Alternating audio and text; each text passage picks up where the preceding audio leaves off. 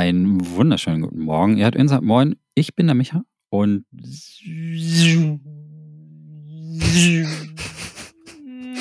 wir reden heute über Sonic. Hallo, Äh, wie schnell. geht's? Und bei mir ist der Björn. Hi. Na, wie läuft's? Haha, Ah. haha. das war gar nicht schnell an dir vorbeigelaufen. So ist das. Ja. Björn, guten Morgen. Wie geht's dir? Morgen. Hm. Es ist, es ist ein schneller Morgen. Also wir, wir joggen schon den ganzen Morgen. Ähm, wir haben nämlich heute ein sehr schnelles Spiel. Die ganze Zeit am Durchsprinten nur. Ja, wir sind, also wir sind quasi nur am Rennen. Deswegen, äh, also das Gehirn schaltet aus, die Beine übernehmen die Kontrolle. Äh, das ist das, was bei jedem Jogger jeden Morgen passiert. Die laufen dann wie Zombies äh, den Pfad entlang. Und äh, ja, wir machen das äh, quasi virtuell. Äh, wir sind ja faul, wir sitzen, wir, wir sitzen auf der Couch in Wirklichkeit, aber wir tun so, als wären wir schnell. Ähm, denn es gibt äh, seit jeher einen Spielcharakter, der uns diese Arbeit des Joggens und des Rennens halt quasi schon seit Jahr- Jahrzehnten eigentlich abnimmt. Ähm, unser guter Freund, der Sonic. Äh, dieser kleine äh, lustige blaue Igel hat nämlich ein neues Spiel rausgebracht vor ein paar Tagen. Ihr habt äh, hier bei Insert Moin eine Preview gehört. Ich war ja bei dieser Preview-Veranstaltung mit dabei. Und ähm, ich habe jetzt äh, tatsächlich halt auch jemanden gefunden, der dieses ganze Spiel zu 100% completed hat. Und das bist du, Björn. Guten Morgen. Ja, ich bin, ich bin so verrückt und ich mache das. Ich habe tatsächlich auch das, äh, das, das, das vorige Sonic 100% gemacht. Forces. Forces? Ähm, Warum denn Forces? Das weiß ich, das weiß ich auch nicht mehr. Oh, Das war auch, das war auch nicht so, dass ich, dass ich gesagt habe, oh, oh, das macht mir jetzt aber so viel Freude, da muss ich aber auch 20, 25 Stunden reinstecken, sondern ich glaube, bei Forces war das eher, oh ja, die Kampagne war jetzt nach fünf Stunden beendet, dann kann ich ja zumindest mal diese einen Collectibles sammeln und dann schaltest du die nächsten Collectibles rein. Dann bin ich so, ja, ich kenne jetzt die Level eigentlich ganz gut auswendig. Dann, dann mache ich zumindest nochmal die nächsten Collectibles. Und dann habe ich das dann mit den nächsten gemacht und irgendwann war ich so, hm, jetzt fehlen mir eigentlich nur noch, glaube ich, so 5000 Ringe farmen, bis ich die 100% habe. Sunken Cost Fallacy. Ja, dann, dann mache ich nochmal die paar Stunden hier auch noch rein, um das dann halt komplett abzuschließen. Aber bei, bei Sonic Frontiers muss ich sagen, dass es mir wesentlich mehr Spaß gemacht hat, die 100% zu holen. Auch wenn ich es auch da nicht empfehlen würde, sondern einfach Ja. nur so, man, man sollte so viel machen, wie man Bock hat und dann zum Ende kommen. Aber ich meine, das Spiel zwingt einen ja trotzdem relativ viele Art von Inhalten zu, zu wiederholen in seiner, Genau. in seiner offenen Weltstruktur. Da- Also ich, war, ich, war da, ich muss sagen, ich war am Ende überrascht, als ich die Credits gesehen habe. Und dann dachte ich so, ja, komm, machst du die nächsten Tage mal weiter. Und dann habe ich einfach geguckt, was denn tatsächlich nur noch übrig war für die 100 Prozent.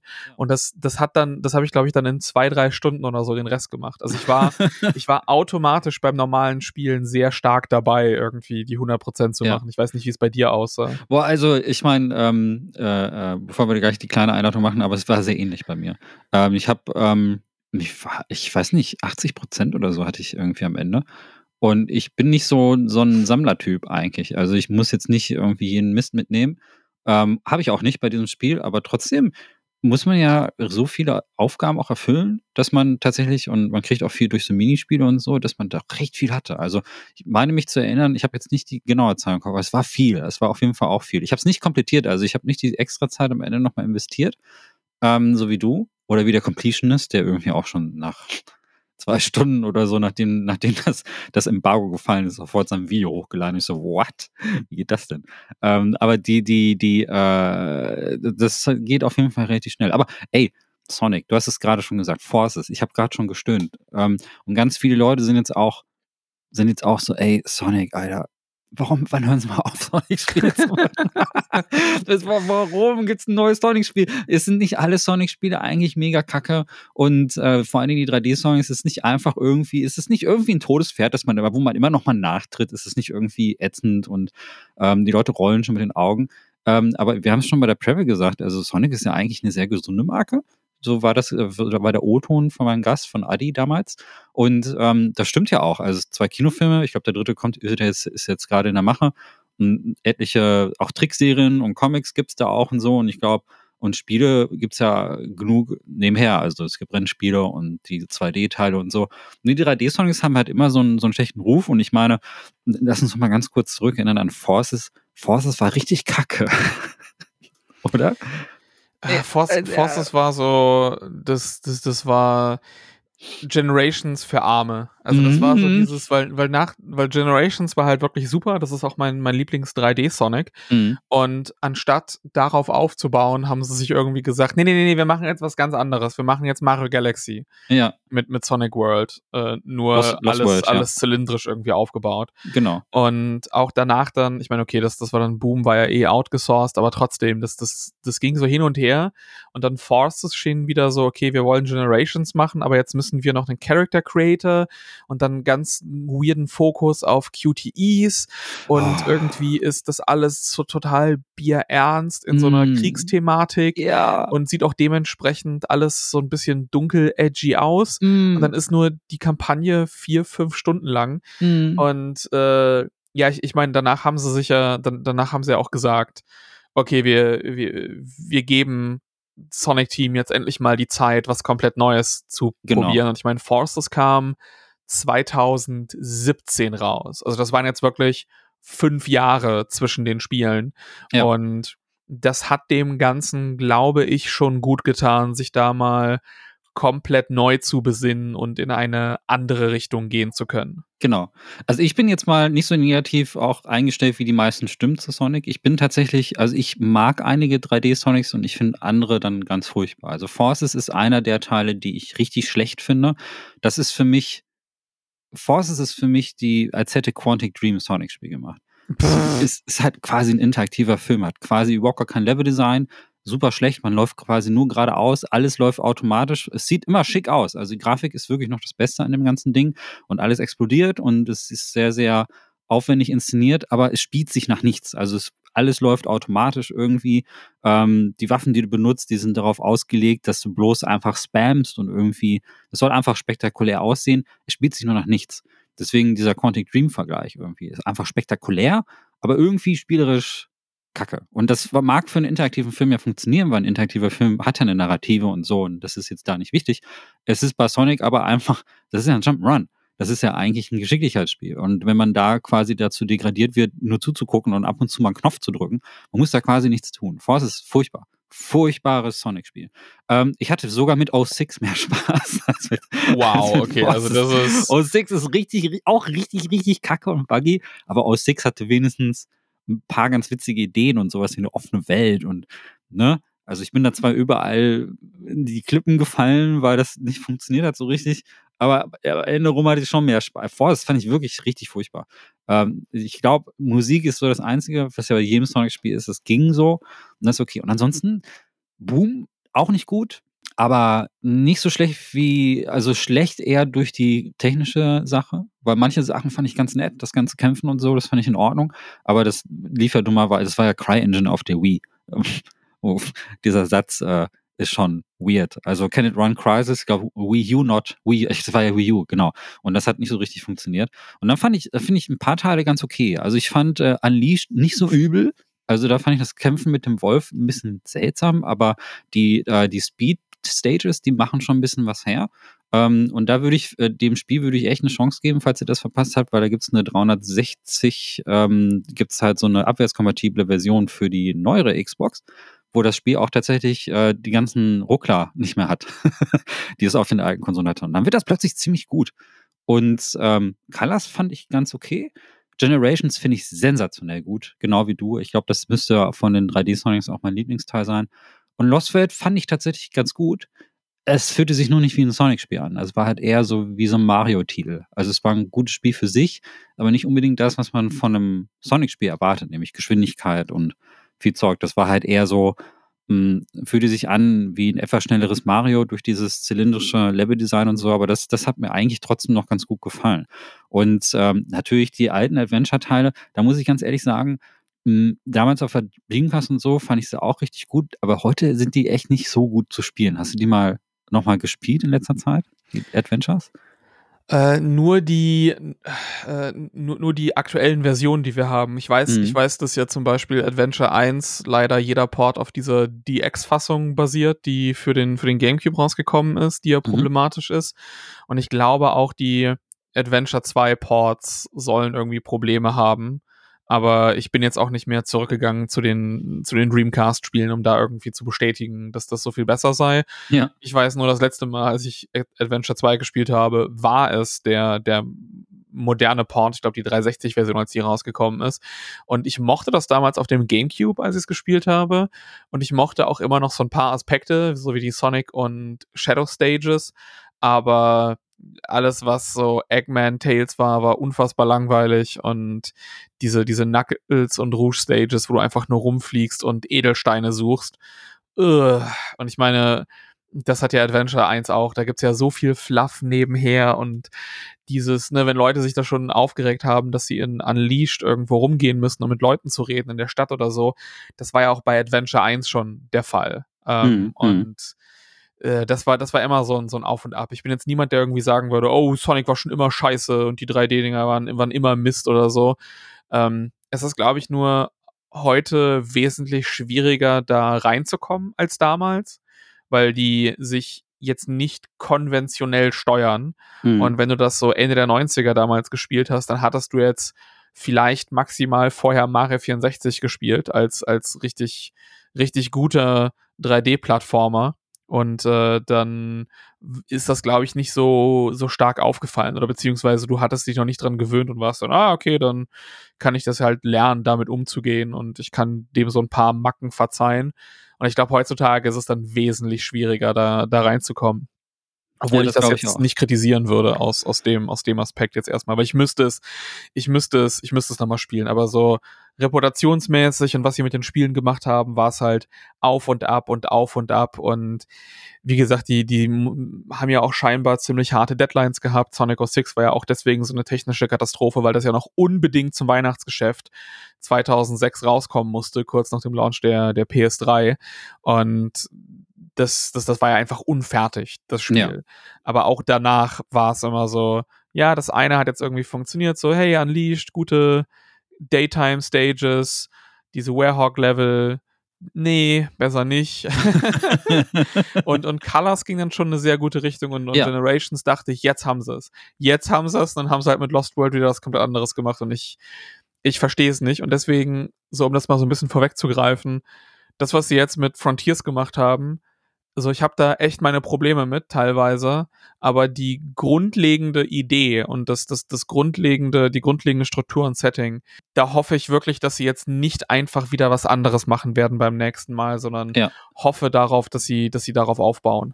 Ja, das Frontiers ist ähm, jetzt diese lange Einleitung ist wichtig, damit ihr so ein bisschen Kontext habt, auch die, die anderen, also die Leute, die jetzt vielleicht nicht so viel Sonic spielen. Ähm, über Shadow haben wir jetzt mal gar nicht geredet. Das ist auch nochmal so ein ganz eigenes Kapitel. Dieses, dieses äh, Kriegsspiel, das äh, Team Sonic mal zwischendurch gemacht hat. Jedenfalls ähm, gibt es, äh, also es ist ein ziemliches Auf und Ab. Also qualitativ sind die Sonic-Spiele halt nicht so auf einem Level, wie man das jetzt zum Beispiel von einem Mario-Spielen erwarten würde. Es ist auf jeden Fall Jahre hinweg. Dass bei Mario mal ein schlechtes Spiel bei rumkommt, ist dann eher die Ausnahme. Dass bei Sonic ein gutes Spiel bei rumkommt, ist dann eher die Ausnahme. Also es ist halt da so genau andersrum. Aber man muss sagen, dass jedes Sonic-Spiel auf seine Art und Weise zumindest interessant ist. Also man kann Sonic, Team Sonic auf jeden Fall nicht vorwerfen, dass die nicht probieren, neue Ideen zu implementieren, trotz des Zeitdrucks. Also jedes Spiel hat auch immer so eine etwas andere Aura, etwas, ne, ne, testet irgendwie was Neues aus, ruht sich auf nicht auf irgendwelche Mechaniken aus. Das muss man sagen. Und das ist jetzt bei Frontiers halt richtig radikal, weil das ist jetzt so ein Spiel, ähm, wo äh, das ganze Design zum ersten Mal in so ein geöffnetes Weltendesign geht. Also ich schaue mich ein bisschen nach vor, so richtig Open World zu sagen, weil es keine große, extrem zusammenhängende Welt ist. Sie nennen es selber Open Zone. Im Grunde genommen sind es aber ähm, vier, äh, fünf verschiedene Inseln, wo die du mit sehr viel Bewegungsfreiheit erforschen kannst. Und man macht Sachen, die sich eigentlich sehr open-worldig aber auch anfühlen. Also man kann frei rumlaufen, irgendwelche Missionen erfüllen und bla bla. Das ist eigentlich so das Zeug, das man irgendwie kennt. Und äh, das ist aber für Sonic was extrem Neues. Also so etwas gab es noch nie in Sonic. Also es ist alter Hut für andere Spielegenres und andere Spielereien. Ist aber für Sonic halt einfach so das komplett das allererste Mal, dass es richtig offen ist. Also das offenste, was man bisher hatte, waren diese erwähnten Szenen, die du auch gerade erwähnt hast, mit in, in den Dorf, dass du da so rumläufst und dass du so Adventure-Szenen hast, mit Leuten redest und so. Aber die waren auch nicht richtig, die hatten auch nicht das volle Sonic-Gameplay, sondern es war eher so, dass die in ihrer Steuerung beschränkt waren und dass man jetzt nur reden konnte. Und ab und zu kannst du mal irgendwo hochspringen oder so, aber das hatte jetzt nicht dieses klassische Platforming-Speed-Gameplay, das man von Sonic gewohnt ist. Und das ist jetzt quasi das erste Mal, dass es so, so ohne äh, Unterbrechungen, so um, als äh, richtig, richtig fließend in, in ein großes Gameplay-Konzept äh, reingepackt wurde und so. Und es fühlt sich halt komplett anders und neu an. Und ich muss auch sagen, das Spiel ist nicht perfekt oder so. Es hat auf jeden Fall viele, viele kleinere äh, Sachen, die mich gestört haben. Unterm Strich muss ich aber sagen, dass ich schon seit langem nicht mehr so viel Spaß mit dem Sonic-Spiel hatte. Ja, es ist auf jeden Fall mal was, was anderes. Also, wo ich das, wo ich halt wirklich, ich, denke, ich nehme an, die größte Inspiration wird da definitiv Mario Odyssey gewesen sein, mhm. was ja auch im, im selben Jahr rauskam wie Forces. Und da kann ich mir da ganz gut vorstellen, dass sie sich dann das betrachtet haben und so, okay, wir versuchen mal vielleicht was, was anderes und was Neues zu machen, denn während jetzt bei Mario Odyssey ist ja auch in diese Zonen eingeteilt. Das heißt, du hast da ja zwar zwischendrin mal deine klassischen Aufgaben oder, mhm. oder linearen Abschnitte, aber die meiste Zeit gehst du halt in diesen ja auch Zonen durch und suchst die Aufgaben da drin. Und, und da ist es eben sehr organisch miteinander verbunden. Und hier ist irgendwas, wo du was finden kannst, oder hier ist so eine kleine Aufgabe, ohne dass jetzt Textboxen nochmal aufkommen müssen oder mit Leuten geredet werden muss. So Sonic 06 hatte das ja mit mit diesen Nebenmissionen, dass du in der Stadt rumgelaufen bist und hast mit Leuten gesprochen und dann, oh, Sonic, bitte helfe mir, meine, meine Ringe, du musst durch rote Ringe durch. Alles klar, ich gehe durch rote Ringe durch, ne, mit 600 Ladezeiten dazwischen. Und und ja. hier ist es, hier ist es ja. aber so, dass sie, glaube ich, nicht gewusst haben, wie sie das Ganze organisch wie Mario reinkriegen. Weil ich meine, bei Mario ist es halt so, der hat seine normalen Sprünge und ist dementsprechend von der, von der Größe, was die, was die Plattforming-Passagen betrifft, kann das halt relativ kompakt sein, wenn das halt nur heißt, du musst jetzt da hoch oder hier rüber oder dahin, während Sonic ja vollkommen auf dieses Speed-Game ausgelegt ist und da brauchte es auch in den alten Spielen halt immer große Level, also beziehungsweise lange Level zumindest. Ähm, und ich glaube, sie haben es vielleicht nicht wirklich geschafft, dass, ne, keine Ahnung, was ursprünglich das, das Ziel war. Sie haben das, glaube ich, nicht geschafft, das in die Welt selber richtig einzufügen. Dass du hier so natürliche, okay, das sieht jetzt aus wie, wie die Welt aus einem Guss und da gibt's interessante Plattforming-Aufgaben, die wir machen und verbinden können. Und das hat wahrscheinlich irgendwie nicht, nicht gepasst und deswegen ist man dazu übergegangen, okay, wir machen jetzt einfach 50 Plattforming-Mini-Challenges überall auf diese Karte hin aber du hast dann zum Beispiel das erste Areal ist halt so ein, so ein Waldgebiet, offene Wiesen mhm. und dann mitten in der Luft schweben irgendwelche Platten, Kisten, Rails zum Grinden, irgendwelche so Flummis zum Abspringen und sowas. Ähm, und das, das wirkt so unnatürlich out of place. Also du siehst die Hand der Entwickler, mhm. die das da platziert haben. So, äh, das, das hat sich für mich nie als als, als Spielwelt angefühlt. Ähm, das, das war, glaube ich, so eine, so, so eine Sache, wo ich das, wo ich denke, dass es vielleicht anders mal geplant war, leicht, aber das irgendwie nicht funktioniert hat und man dann gedacht hat, ja, okay, dann können wir es mindestens, das, ne, wir wissen, dass das funktioniert. So, du machst hier die Plattform, da die Plattform, dann machst du eine Rail dahinter, ja, ja, ja, da. Nur sah das auch über die drei, über die, ich meine, an sich gibt's fünf Gebiete, aber so drei unterschiedliche Thematiken. Hm. Ähm, und da sah das auch irgendwie gefühlt alles gleich aus. Also ob ich jetzt im Wald oder in der Wüste war, die, die, die Aufgaben und auch die Rails und visuell alles, wie das aufgebaut war, ähm, hat sich irgendwie nichts genommen. Und dann versucht die Umgebung auch noch so relativ ich will nicht sagen realistisch, aber hat auf jeden Fall jetzt nicht so den größten Cartoony-Look, sondern mhm. geht schon etwas, etwas realistisch. Ähm, und das beißt sich dann teilweise irgendwie auch ein, auch ein bisschen. Vor allem, wenn du dann überall diese, diese, ähm, ich will nicht sagen Blöcke, aber halt diese, diese Springboards überall hast, ne, wo du dann automatisch in eine gewisse Richtung eben befördert wirst. Ähm, die, die wirken einfach so, so unnatürlich in, in diesen kompletten Leveln. Ähm, plus du hast dann auch noch so richtig angenehme ambiente Musik und in hm. den eigentlichen Stages, in die du reingehen kannst, weil es gibt's ja immer noch, es gibt ja immer noch so, so klassische, in Anführungszeichen, äh, Stages aus, teilweise komplett kopiert aus anderen Spielen. Ähm, also aus alten äh, anderen Sonic-Spielen, jetzt nicht irgendwie kontemporären Sachen oder so. Äh, aber, aber ja, das ist sehr, sehr seltsam auf, aufgebaut, so wo ich, wo ich das Gefühl habe, es sind ein Haufen Kompromisse, die hier stattfinden müssen, weil man keine bessere Lösung gefunden hat. Und genau deswegen hoffe ich auf einen zweiten Teil, der das dann irgendwie auch, auch hinkriegt. Da, hm, ich, ich verstehe, was du meinst. Ich verstehe, es ist erstmal merkwürdig. Äh, und ich habe auch überlegt, ob mich das stört. Dieser, es ist halt ein sehr äh, funktionales Level und Weltendesign. Ähm, das sieht so aus, als hätte man Sonic-Level genommen, einen klassischen Sonic-Level, und den tatsächlich so aufgesplittet in so eine offene Weltkarte. So sieht das aus. Ähm, weil lineare Level, über die reden wir gleich noch, die gibt es in diesem Spiel halt auch.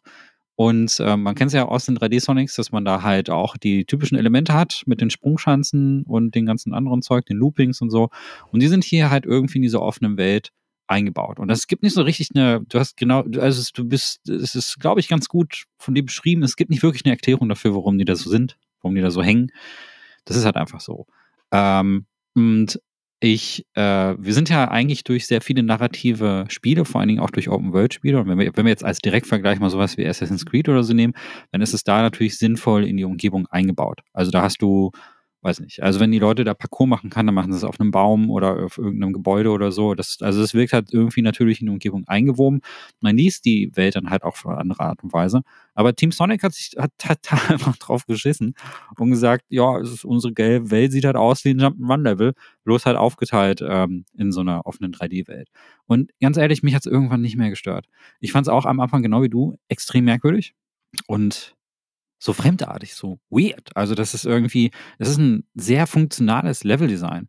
Aber irgendwann habe ich, irgendwann, irgendwann habe ich mich dran gewöhnt. Irgendwann war mir das relativ egal. Also ich habe irgendwie mit der Zeit auch verstanden, dass es kein Spiel, das sich jetzt so großartig fett in so eine cinematische Handlung reinschmeißen will. Also das, was es an Handlung gibt. Ähm, wir haben jetzt absolut nichts über die Handlung gesagt, weil ganz ehrlich, das ist für mich ein Cringe-Fest. Jedes Mal, wenn die Sonic-Charaktere was sagen oder irgendwie interagieren, dann dann äh, rolle ich mit den Augen. Das sind so Szenen, die gucke ich mir nur an, damit ich nicht das Gefühl habe, ich verpasse irgendwas, aber richtig aufregend finde ich das nicht. Ähm, also von mir aus hätten, hätten Teds, Amy und Knuckles auch direkt am Anfang krepieren können, das wäre mir eigentlich relativ egal gewesen.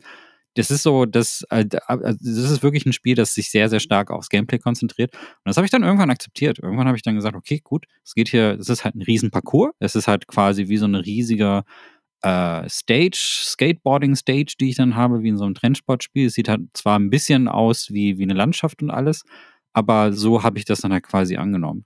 Und deswegen hat mich das dann irgendwann auch nicht mehr gestört. Also es gibt ja auch Elemente, die einigermaßen in die Welt auch integriert sind. Also es gibt so Wände zum Beispiel, in denen du so hochlaufen kannst, das sind halt oft dann so Monumente von so einer alten Kultur. Das spielt irgendwie in so einem Feld äh, so ein bisschen Breath of the Wild inspired, dass da vorher mal eine Kultur war, die hat äh, lauter Zeug aufgebaut, dass du dann auch begehen kannst. Aber da sind natürlich diese ganzen Gameplay-Sachen so mit eingewoben. Also es gibt jetzt nicht wirklich eine Erklärung dafür, warum in so einer alten, 2000 Jahre alten äh, Statue so ein Jump-Pad irgendwie drin ist. Das ist dann halt quasi einfach so. Mich hat es dann ehrlich gesagt nicht mehr so gestört. Ähm, es ist aber interessant, wie sehr dieses ganze Zeug die Navigation halt auch beeinflusst, ne? Weil man ist, ähm, man, man, man, man springt in so, solche Sprungschanzen rein und was dann passiert ist, dass du nicht die ganze Zeit in diesem 3D-Modus bist. Normalerweise siehst du Sonic halt immer von hinten in der Third Person, sondern es passiert dann manchmal, dass man dann äh, oder relativ oft, dass die Kamera dann in so eine 2D-Perspektive reingeht. Und dann fühlt sich das Ganze plötzlich so an wie ein klassischer Sonic-Titel. Also du, wenn du in so ein Parcours reinspringst, dann lockt dich die Kamera so ein bisschen ähm, oder direkt in so eine äh, 2D-Plane irgendwie so rein. Das heißt, die haben in diese 3D-Welt im Prinzip lauter 2D-Abschnitte eingebaut, die immer dann aktiviert werden, sobald du auf eine Ray springst, sobald du irgendwie auf eine Plattform springst, die dich irgendwo hochkatapultiert, sobald du eine Wand hochläufst und irgendwie in ein Areal reingeht und so. Also im Prinzip besteht die offene Welt aus ganz vielen Tunneln, aus ganz vielen linear geführten Tunneln. Und ähm, auch das hat mich am Anfang erstmal ein bisschen irritiert.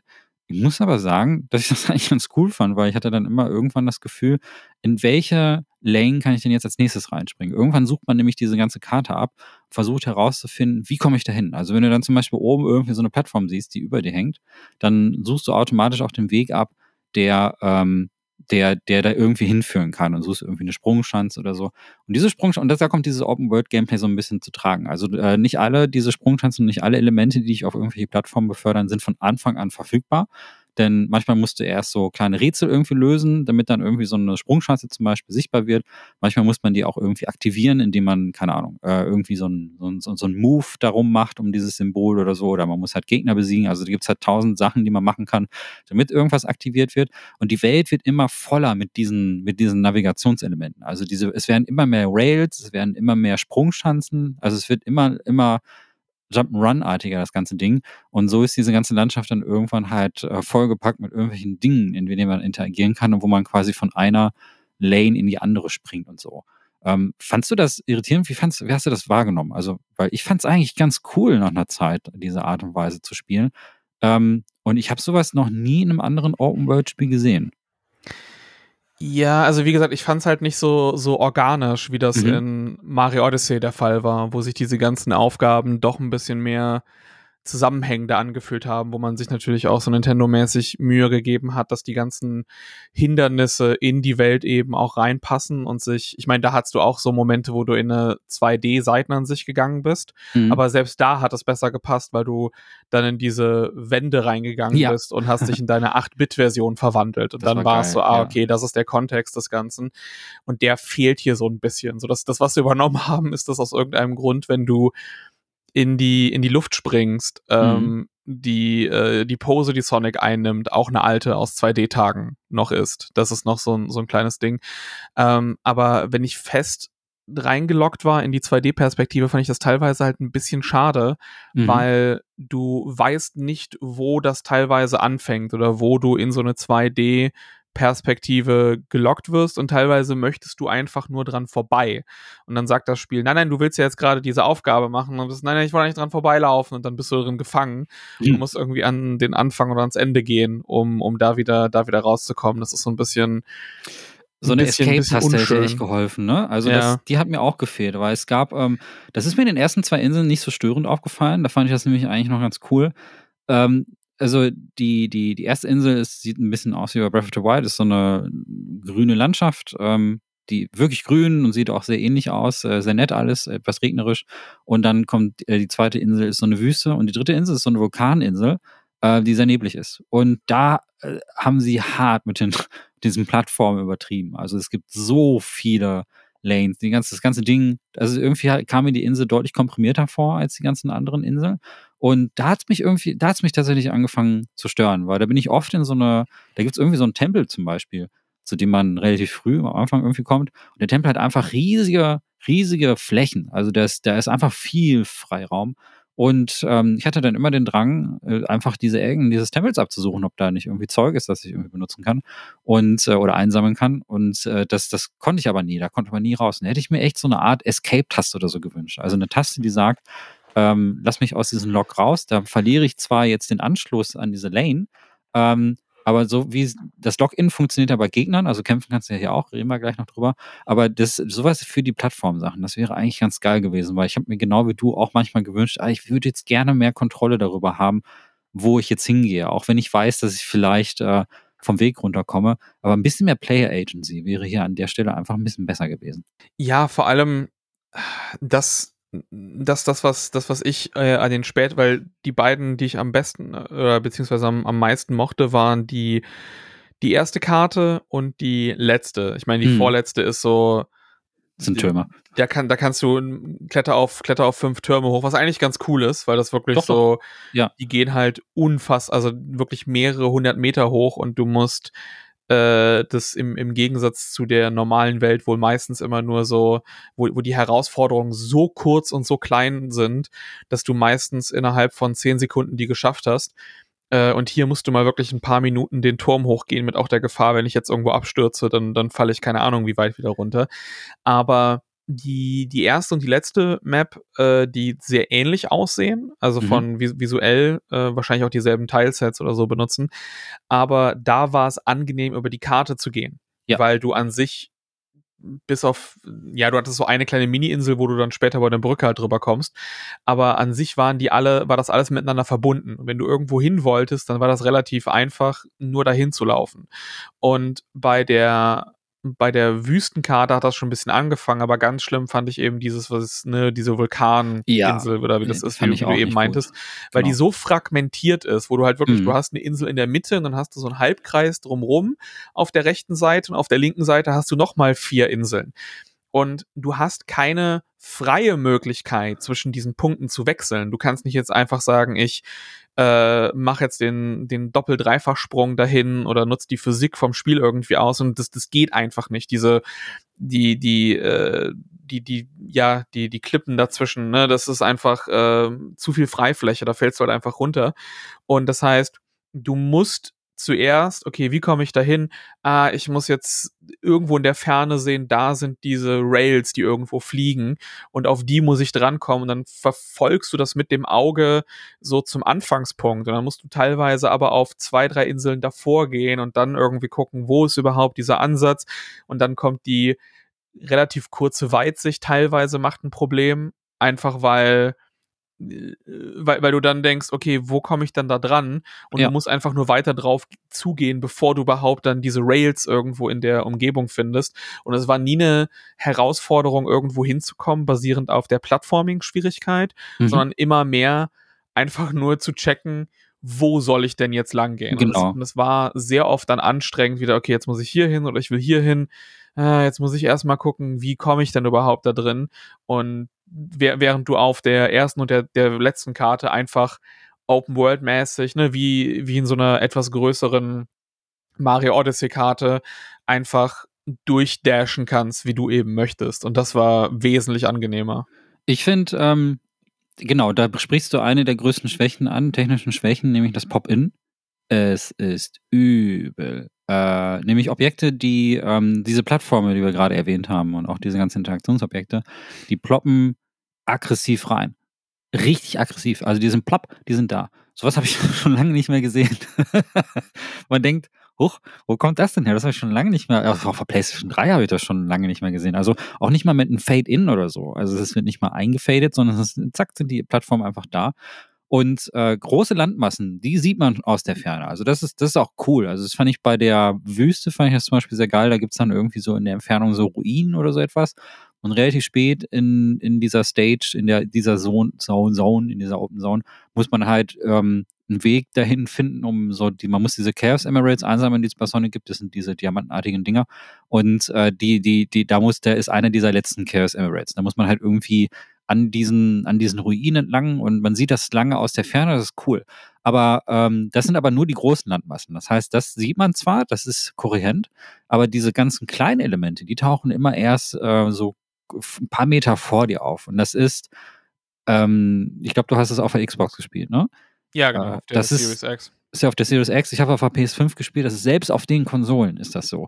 Ähm, und auch, was ich gesehen habe auf der PC-Version, genau dasselbe. Also es hat, ist unabhängig davon, wo du das spielst, selbst die, die richtig geilen ähm, Geräte, die können das nicht. Weil die, weil es da halt irgendwie, ähm, ich weiß nicht, das muss irgendein Speichermanagement-Ding sein. Das muss wahrscheinlich sehr schwer gewesen sein, das Ganze überhaupt so opt zu optimieren, weil Sonic kann halt einfach auch viel machen die ganze Zeit.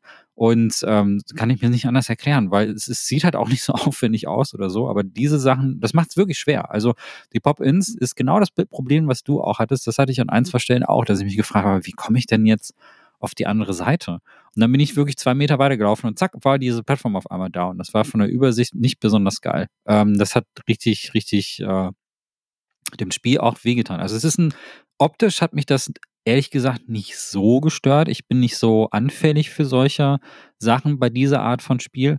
Wenn das Spiel jetzt eine stärkere, ähm, stärkeren Fokus auf Atmosphäre gehabt hätte, also wenn ich jetzt sowas spielen würde wie, ich weiß nicht, ähm, ne, diese Singleplayer-Sachen mit einer vielen, mit einer großen Story oder so, da würde es mich natürlich mega stören, weil das die Immersion total brechen würde. wenn wir jetzt ein paar Wochen Callisto-Protokoll spielen und dann gibt's Pop-Ins, dann würde ich schreien. Dann, äh, das wäre dann, das wäre ganz grausig. Bei Sonic ist es so, ach, das ist halt rumrennen und äh, sehr Gameplay fokussiert, da, da bin ich, da kann ich irgendwann drüber hinwegsehen. Das ist aber wirklich ein Mangel, ein optischer Mangel, der aber auch wirklich Einfluss aufs Spiel hat.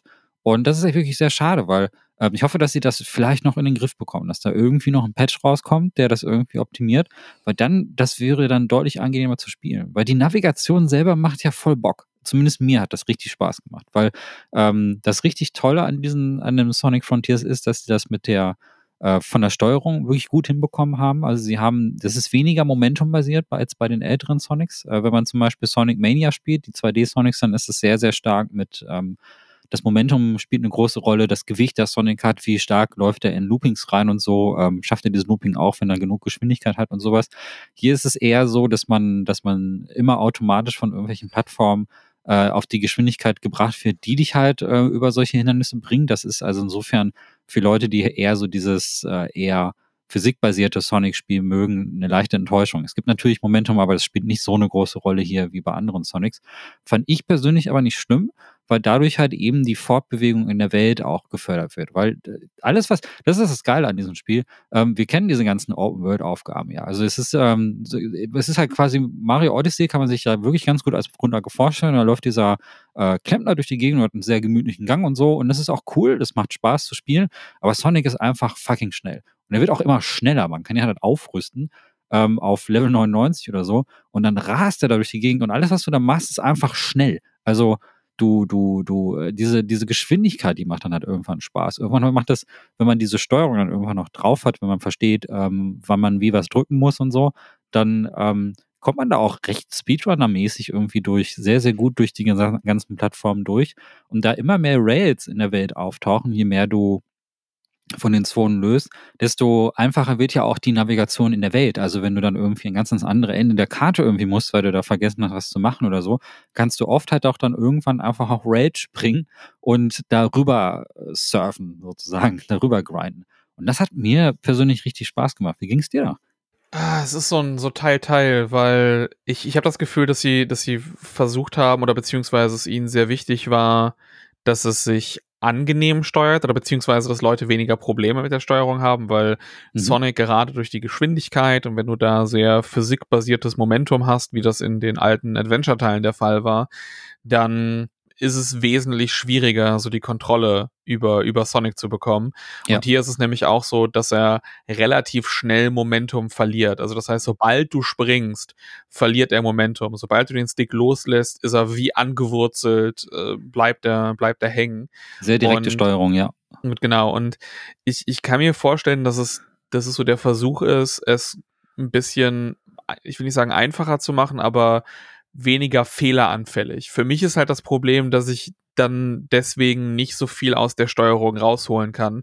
Und eine Sache zum Beispiel, die ich gar nicht mag, ist, ich meine, das haben sie auch gemacht, damit du wahrscheinlich bestimmte Levelbegrenzungen oder so einen Quatsch einhältst, aber dass du Wallruns nur an bestimmten Wänden machen kannst. Mhm. Und so manchmal klappt es auch, wenn du an normalen Wänden irgendwie agierst. Manchmal klappt auch dieses Seltsame, dass du in einem komischen Winkel auf so eine Kante drauf zuspringst und rennst und dann Sonic ganz weird abprallt und halt ein bisschen mehr Schub bekommt und in die Luft fliegt. Aber die meiste Zeit bist du doch relativ langsam unterwegs im Vergleich zu den zu den alten Teilen mhm. äh, und auch dieser Boost fand ich also gerade in diesen in diesen Sonic Stages wenn du so bei Generations du hast dann so den Boost angemacht und der ganze Sound wurde so richtig dumpf. So, du hast diesen Ta Tunnelblick bekommen, ja. Gegner wurden automatisch weggehauen und hier habe ich teilweise das Gefühl gehabt, so, ich müsste noch mal auf die Taste drücken, weil diese paar Speedlines, die ich angezeigt bekomme, die die bringen das zumindest in den in den Leveln nicht so äh, nicht so richtig rüber. In der offenen Welt schon eher, weil du dann auch teilweise noch diesen Schweif hinter dir hast. Ja. Äh, und du hast ja die die zwei verschiedenen äh, Geschwindigkeitsstufen. So wenn du deine, deine Ringe voll hast, dann kannst du so einen Boost freischalten, mit dem du einfach noch, noch schneller bist. Ähm, aber wie, ich fand, was ich ganz weird fand, wo ich da gerade bei der Geschwindigkeit bin, hm. du hast jetzt einen, aus irgendeinem Grund, ich weiß auch nicht, ist es wahrscheinlich dieses, oh, wir sind jetzt Open World und wir müssen, wir müssen das Spiel länger machen. Leute fanden, dass Force das viel zu kurz war. Wir, wir müssen jetzt einfach mehr, mehr, mehr, dass es ein Skill Tree gibt, den ich einfach schon nach, ich würde sagen, der Hälfte der Zeit ausgemaxt habe. Ich hatte am Ende vom Spiel, du siehst unten rechts die ganze Zeit, wie viel Skillpunkte du hast. Mhm. Äh, und wenn du mehr als 99 hast, dann wird dir einfach nur 99 und dann Plus angezeigt. Ich hatte, glaube ich, am Ende der zweiten Welt alle Skills freigeschaltet oder beziehungsweise irgendwann bei der dritten. Und gegen Ende vom Spiel hatte ich über 340 Skillpunkte, die noch auf waren, die ich einfach nicht verteilen konnte, weil es nicht genügend Skills gab, weil, weil das dann trotzdem so schnell irgendwie zu erledigen war. Und dann gibt's aber noch Items, die du finden kannst als Belohnung und die geben dir dann entweder einen Verteidigungs- oder einen Schadenswert, den ich halt auch so halbwegs nur gefühlt habe, auch wenn ich das nachher halt auf 99 hatte. Und das Schlimmste ist irgendwie, du hast dann auch noch Level für die Ringe und die und die Geschwindigkeit. Genau. Und, und, das Problem ist, dafür musst du dann wieder was, da musst du dann eine ganz andere Währung suchen, nämlich so kleine, die quasi so diese Ureinwohner von der, von dieser Insel, die so ein bisschen mich eben auch da wieder inspiriert von Breath of the Wild, die sehen so ein bisschen aus wie diese Koroks. Ja. Nur, dass du dann keine Samen einsammelst, sondern eben diese Koroks selber. Und die musst du dann bei einem Typen abgeben, weil der eine, bei dem gibst du automatisch, hier sind alle Stärke und Verteidigungsupgrades, die du bekommen hast, die gibst du bei dem ab und dann kriegst du den, den jeweiligen Level dafür. Und bei dem anderen Typen gibst du halt diese kleinen Viecher ab und dann kannst du dir entweder aussuchen, willst du jetzt für ein paar davon die, die Ringe upgraden oder die Geschwindigkeit upgraden. Und das geht halt von 1 bis 99. Und das musst du einzeln durchmachen. Du musst jedes Mal wieder so kurz warten. Ja, was willst du upgraden? Ja, ich würde gerne Geschwindigkeit upgraden. Okay, alles klar, äh, grade ich dir Geschwindigkeit ab. Plupp, du hast jetzt Geschwindigkeit von Stufe 1 auf 2. Und dann musst du wieder kurz warten, dann sagt der was und dann kann ich dir mit noch was weiterhelfen. Und dann musst du wirklich, und ich habe das gemacht für beide. Ich habe beide auf, ich habe, wie gesagt, 100%, ich habe alles auf 99 gehabt. Das heißt, ich habe das insgesamt um das, um das äh, voll zu machen, habe ich 196 Mal diesen Vorgang gemacht insgesamt für beide, damit ich die von 1 auf 99 gebracht war. Und das, das ist, ich weiß nicht, wer drauf, ich weiß nicht, und am Ende, du, äh, du kannst dann auch dann nachher ähm, von den, den, äh, entweder von den Ringen auf, auf die Geschwindigkeit wechseln Mhm. Oder andersrum. Und ich dachte, ah, jetzt mache ich den einen 99, dann kann ich wenigstens diese 99 auf den anderen legen und habe dann den voll und krieg die Trophäe dafür. Und dann musst du das auch einzeln machen. Dann fragte dich, ja, möchtest du gerne von, den, von der Geschwindigkeit auf die Ringe verlegen? Ja. Okay, du hast einen Punkt da abgezogen bekommen und den einen Punkt hast du draufgezogen bekommen. Dann musste ich das auch 98 Mal machen. Und ich war so, das kann doch nicht sein. Das kann doch nicht dein Ernst sein. Das muss doch, das muss doch irgendjemand gemerkt haben bei der Entwicklung, dass du da teilweise einfach mehrfach hintereinander das machen möchtest. Und dann sagst du, ja, ich möchte gerne alle, die ich habe, einsetzen, um jetzt zehn Level zu bekommen. Und dann ist gut. Oh, das war so. Ja. Das, das, das war, da habe ich auch, ich habe auch wirklich durch diese ganzen RPG-Elemente und alles Mögliche, so das Kampfsystem war, ich habe das auf einem harten Schwierigkeitsgrad gespielt mhm. und das Kampfsystem war trotzdem so einfach.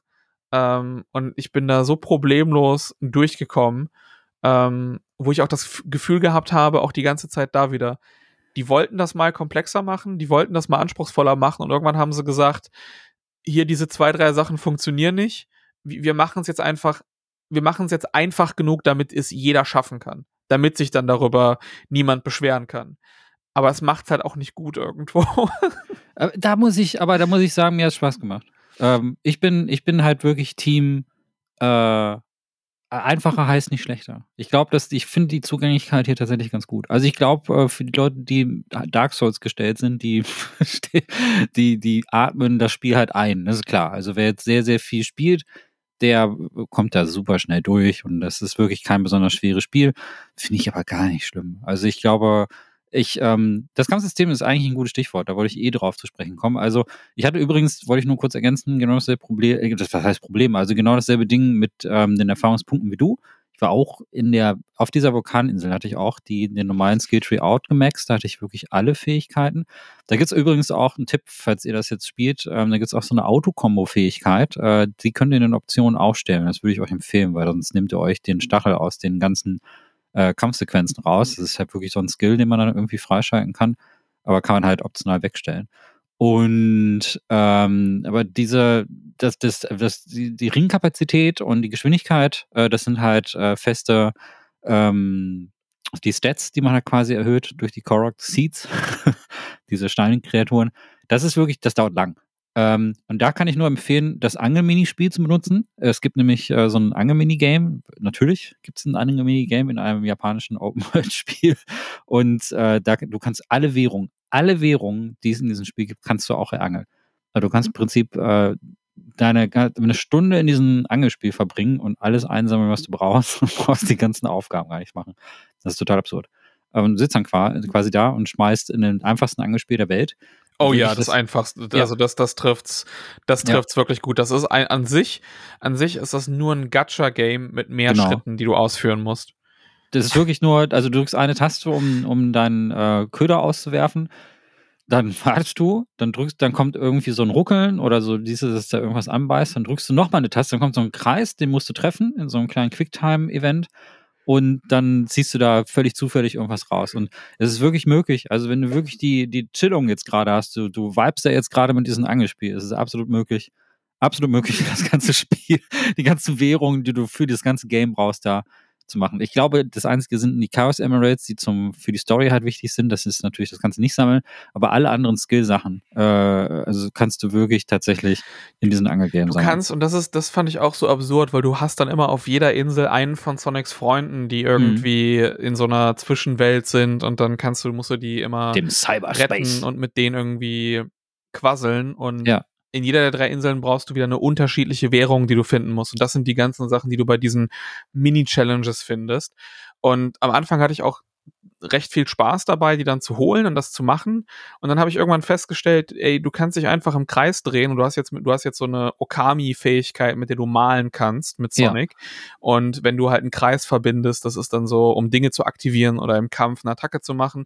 Oder wenn du einfach in der Oberwelt bist, dann drehst du dich im Kreis und dann kommen da Ringe raus.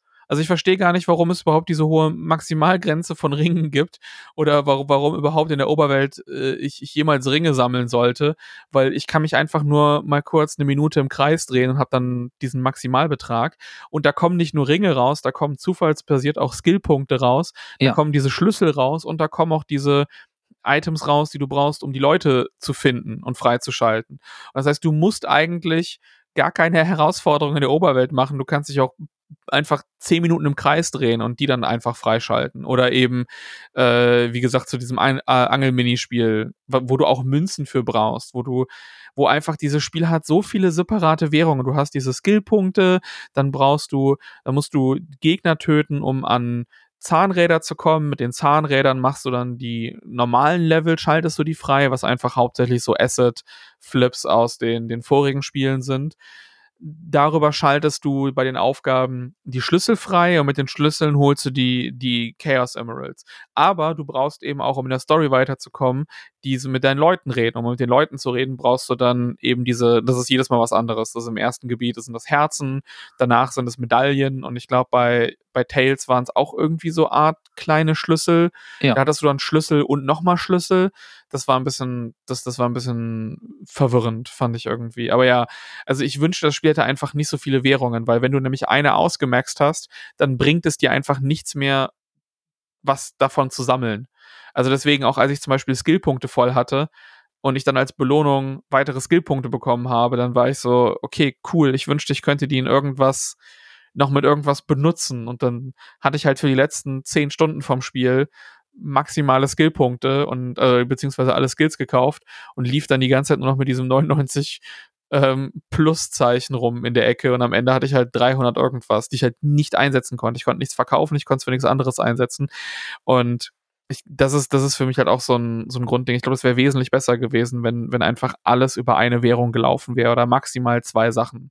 So, ich kann es ich kann's ja verstehen, dass du das eine haben willst, um das andere freizuschalten, so dass du halt gegen die Leute, gegen die Gegner kämpfen musst, um die Level freizuschalten. Aber ganz ehrlich, dann hätte ich es auch lieber gehabt, eine andere Möglichkeit, eine Überplattforming-Challenges, die Level ja. freizuschalten. Weil, wenn ich keinen Bock auf die Gegner habe in so einem Spiel, dann lass mich das andere machen, weil auch die Gegner sind halt so, eventmäßig aufgebaut. Du hast ein paar, die gegen die du ganz normal kämpfst, aber bei allen anderen hast du immer ein Gimmick. So, du gehst auf den zu und dann schleudert er dich hoch und du bist in einem Tornado gefangen und musst ihn dann da treffen. Der andere wirft dich hoch und du musst dann beim Runterfallen durch Ringe durchkommen. Ähm, der, der andere fliegt vor dir weg und du hast dann auf dem, musst auf dem Schweif hinter ihm drei Minuten lang herlaufen und Dingen ausweichen, bevor du ihn dann irgendwie zu Tode boxen kannst. Ähm, und alle davon oder fast alle davon tauchen dann eben mehrfach auch auf den Karten. Und du musst dann, also du kommst gar nicht drum rum, äh, die, die teilweise mehrfach zu töten, halt immer nach diesem, nach diesem gleichen vorgegebenen Ablauf. Und wo so einmal diese zu machen und dann ist es halt abwechslungsreich und sie haben was anderes mit den Mechaniken gemacht und das ist cool.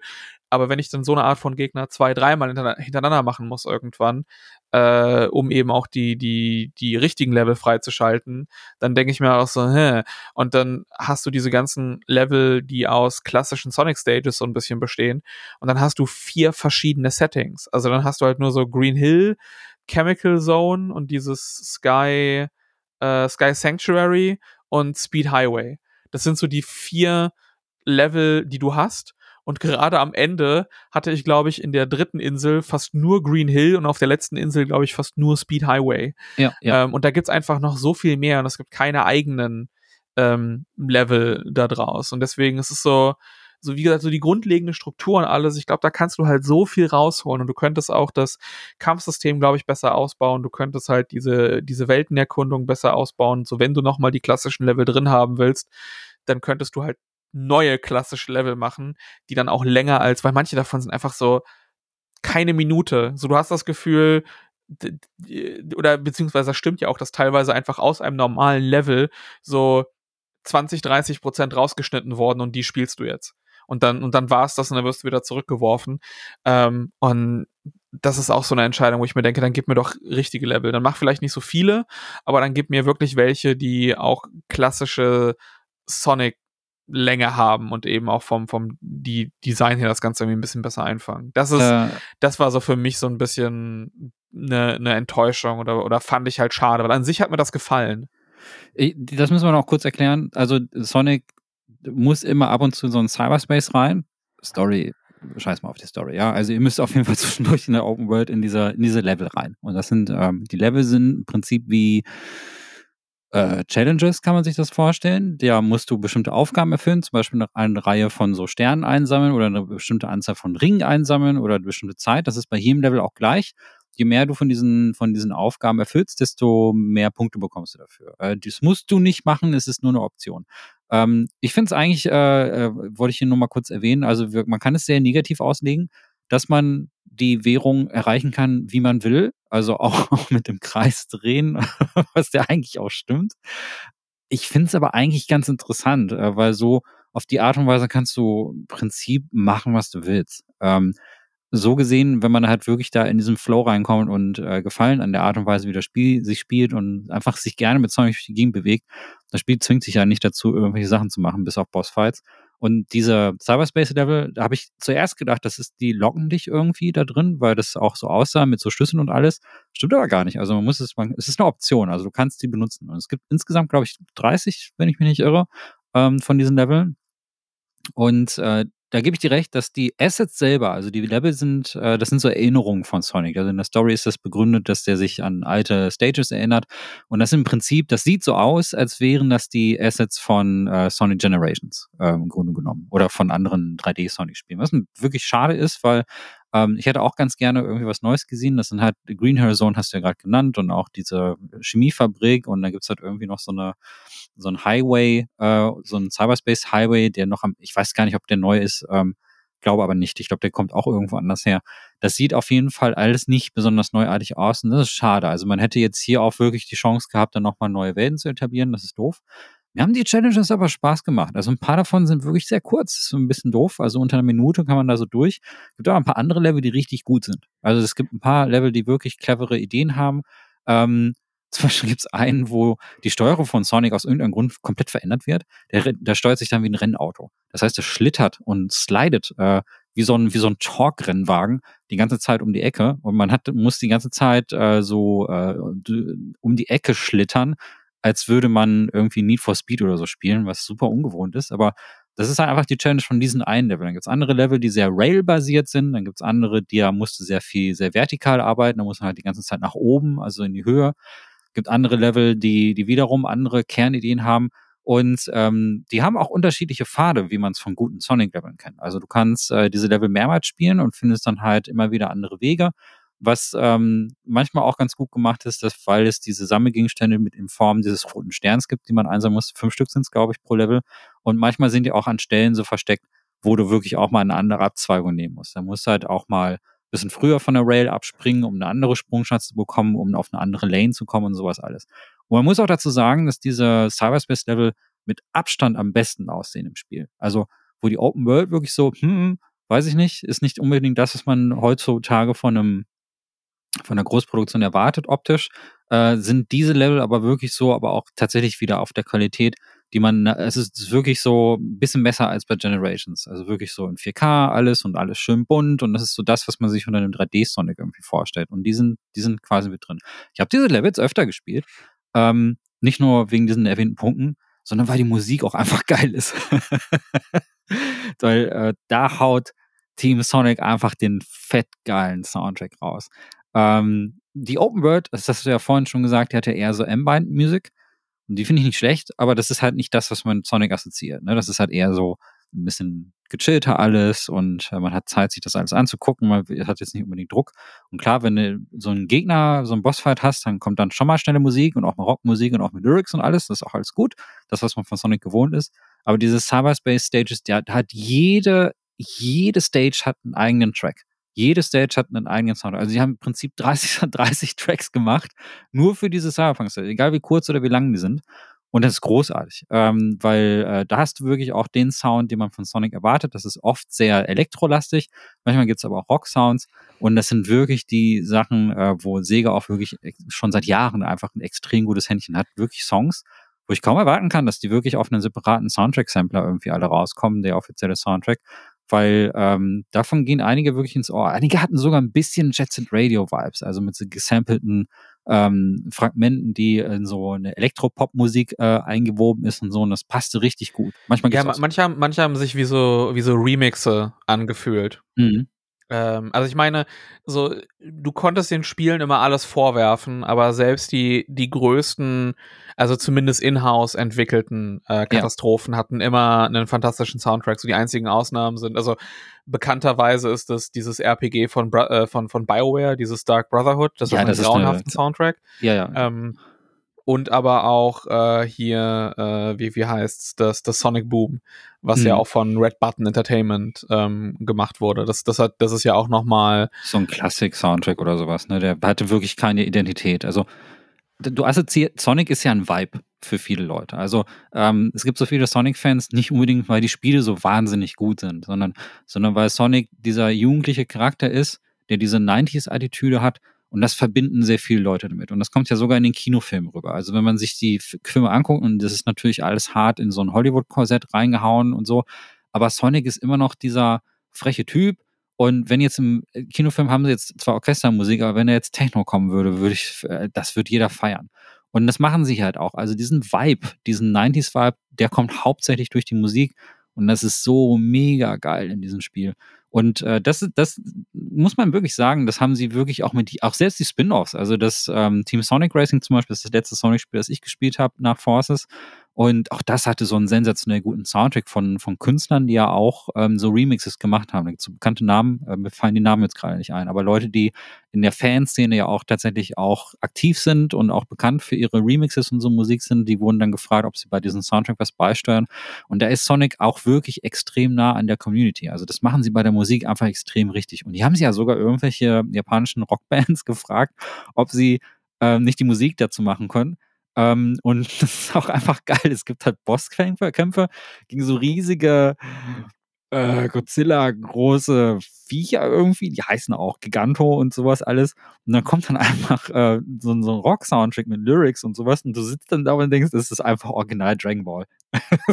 so, Laserstrahlen fliegen durch die Luft und, Sonic wird zum Super Sonic, das ist dann so, so ein goldener Sonic, der fliegen kann und unbesiegbar ist. Und es ist dann irgendwie dieser Winzling gegen so ein Riesenvieh. Und, und im Hintergrund schrammelt einfach ähm, schrammeln so Lyrics, die dann auch so Sachen sagen, so I'm the hero, I'm the best, please find my destiny. Und solche, solche total cheesing Lyrics. Aber das ist geil. Das sind so Momente, also die Bosskämpfe spielen sich ziemlich scheiße, ehrlich gesagt. Die sind halt wirklich so, das ist wirklich Quantic Dream, the game. Das ist wirklich so, das sind quasi alles Quicktime-Events, die aneinandergereiht sind und es sieht zwar ganz nett aus, aber es ist super janky und so. Die Musik rettet alles. die Musik kommt, war mir das egal. Ich war dann einfach so, yo, äh, gib mir, gib mir die Dragon Ball Packung. Das ist, das ist super geil. Und das, ich finde, das macht auch viel aus, dass, dass diese, gerade diese Cyberstage äh, Space Stages nehmen extrem stark von diesem Vibe. Und ich habe manche auch einfach nochmal gespielt, weil ich die Musik nochmal hören wollte. Ähm, weil, weil mir der Track so gut gefallen hat. Und äh, weil ich einfach in dieser, da wirklich in diese klassische Sonic-Stimmung reingekommen ist, die so ein bisschen in der Open World hat fehlt, würde ich der Open World jetzt gar nicht so zum Vorwurf machen, weil wenn da jetzt laufend Techno laufen würde, das wäre auch nervig. Also ich finde die Entscheidung, da diese gechillten Tracks zu nehmen, schon richtig. Äh, ist halt nur nicht das, was man mit Sonic assoziiert, aber du hast immer noch trotzdem diese Sonic-Momente durch diese Cyberspace-Level und das finde ich, finde ich ganz cool. Ja, also das, äh, das, das, das haben sie, das, das haben sie in dem Fall, glaube ich, gut hingekriegt. Für mich war es manchmal visuell ein bisschen seltsam, also dass du dann auch diese Glitches drüber gelegt hast und, äh, und so die Optik, die teil manchmal hat das dann beim Gameplay ein bisschen gestört. Auch zum Beispiel Green Hill wurde oftmals in so eine äh, so eine Abenddämmerung eingetaucht. Das ist, ja. das ist eben, ne, manchmal sieht es so aus, wie es wie es sonst, sonst auch immer aussah. Und manchmal haben sie dann ein bisschen was an den, an den Farben geändert.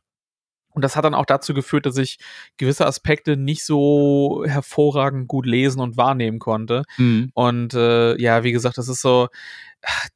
Ich, ich, ich wünschte, ich wünschte halt, Sonic hätte stärkeres Momentum eben noch, wenn man aus dem Sprung rausgeht, weil auch da ja. teilweise wirst du wenn du die Time Trials machen willst, also die S die S-Ränge da, die auch so weird im Schwierigkeitsgrad sind. So, es gibt manche Level, da musste ich zehnmal versuchen, den S-Rang zu bekommen, wo ich wirklich jede Abkürzung nutzen musste.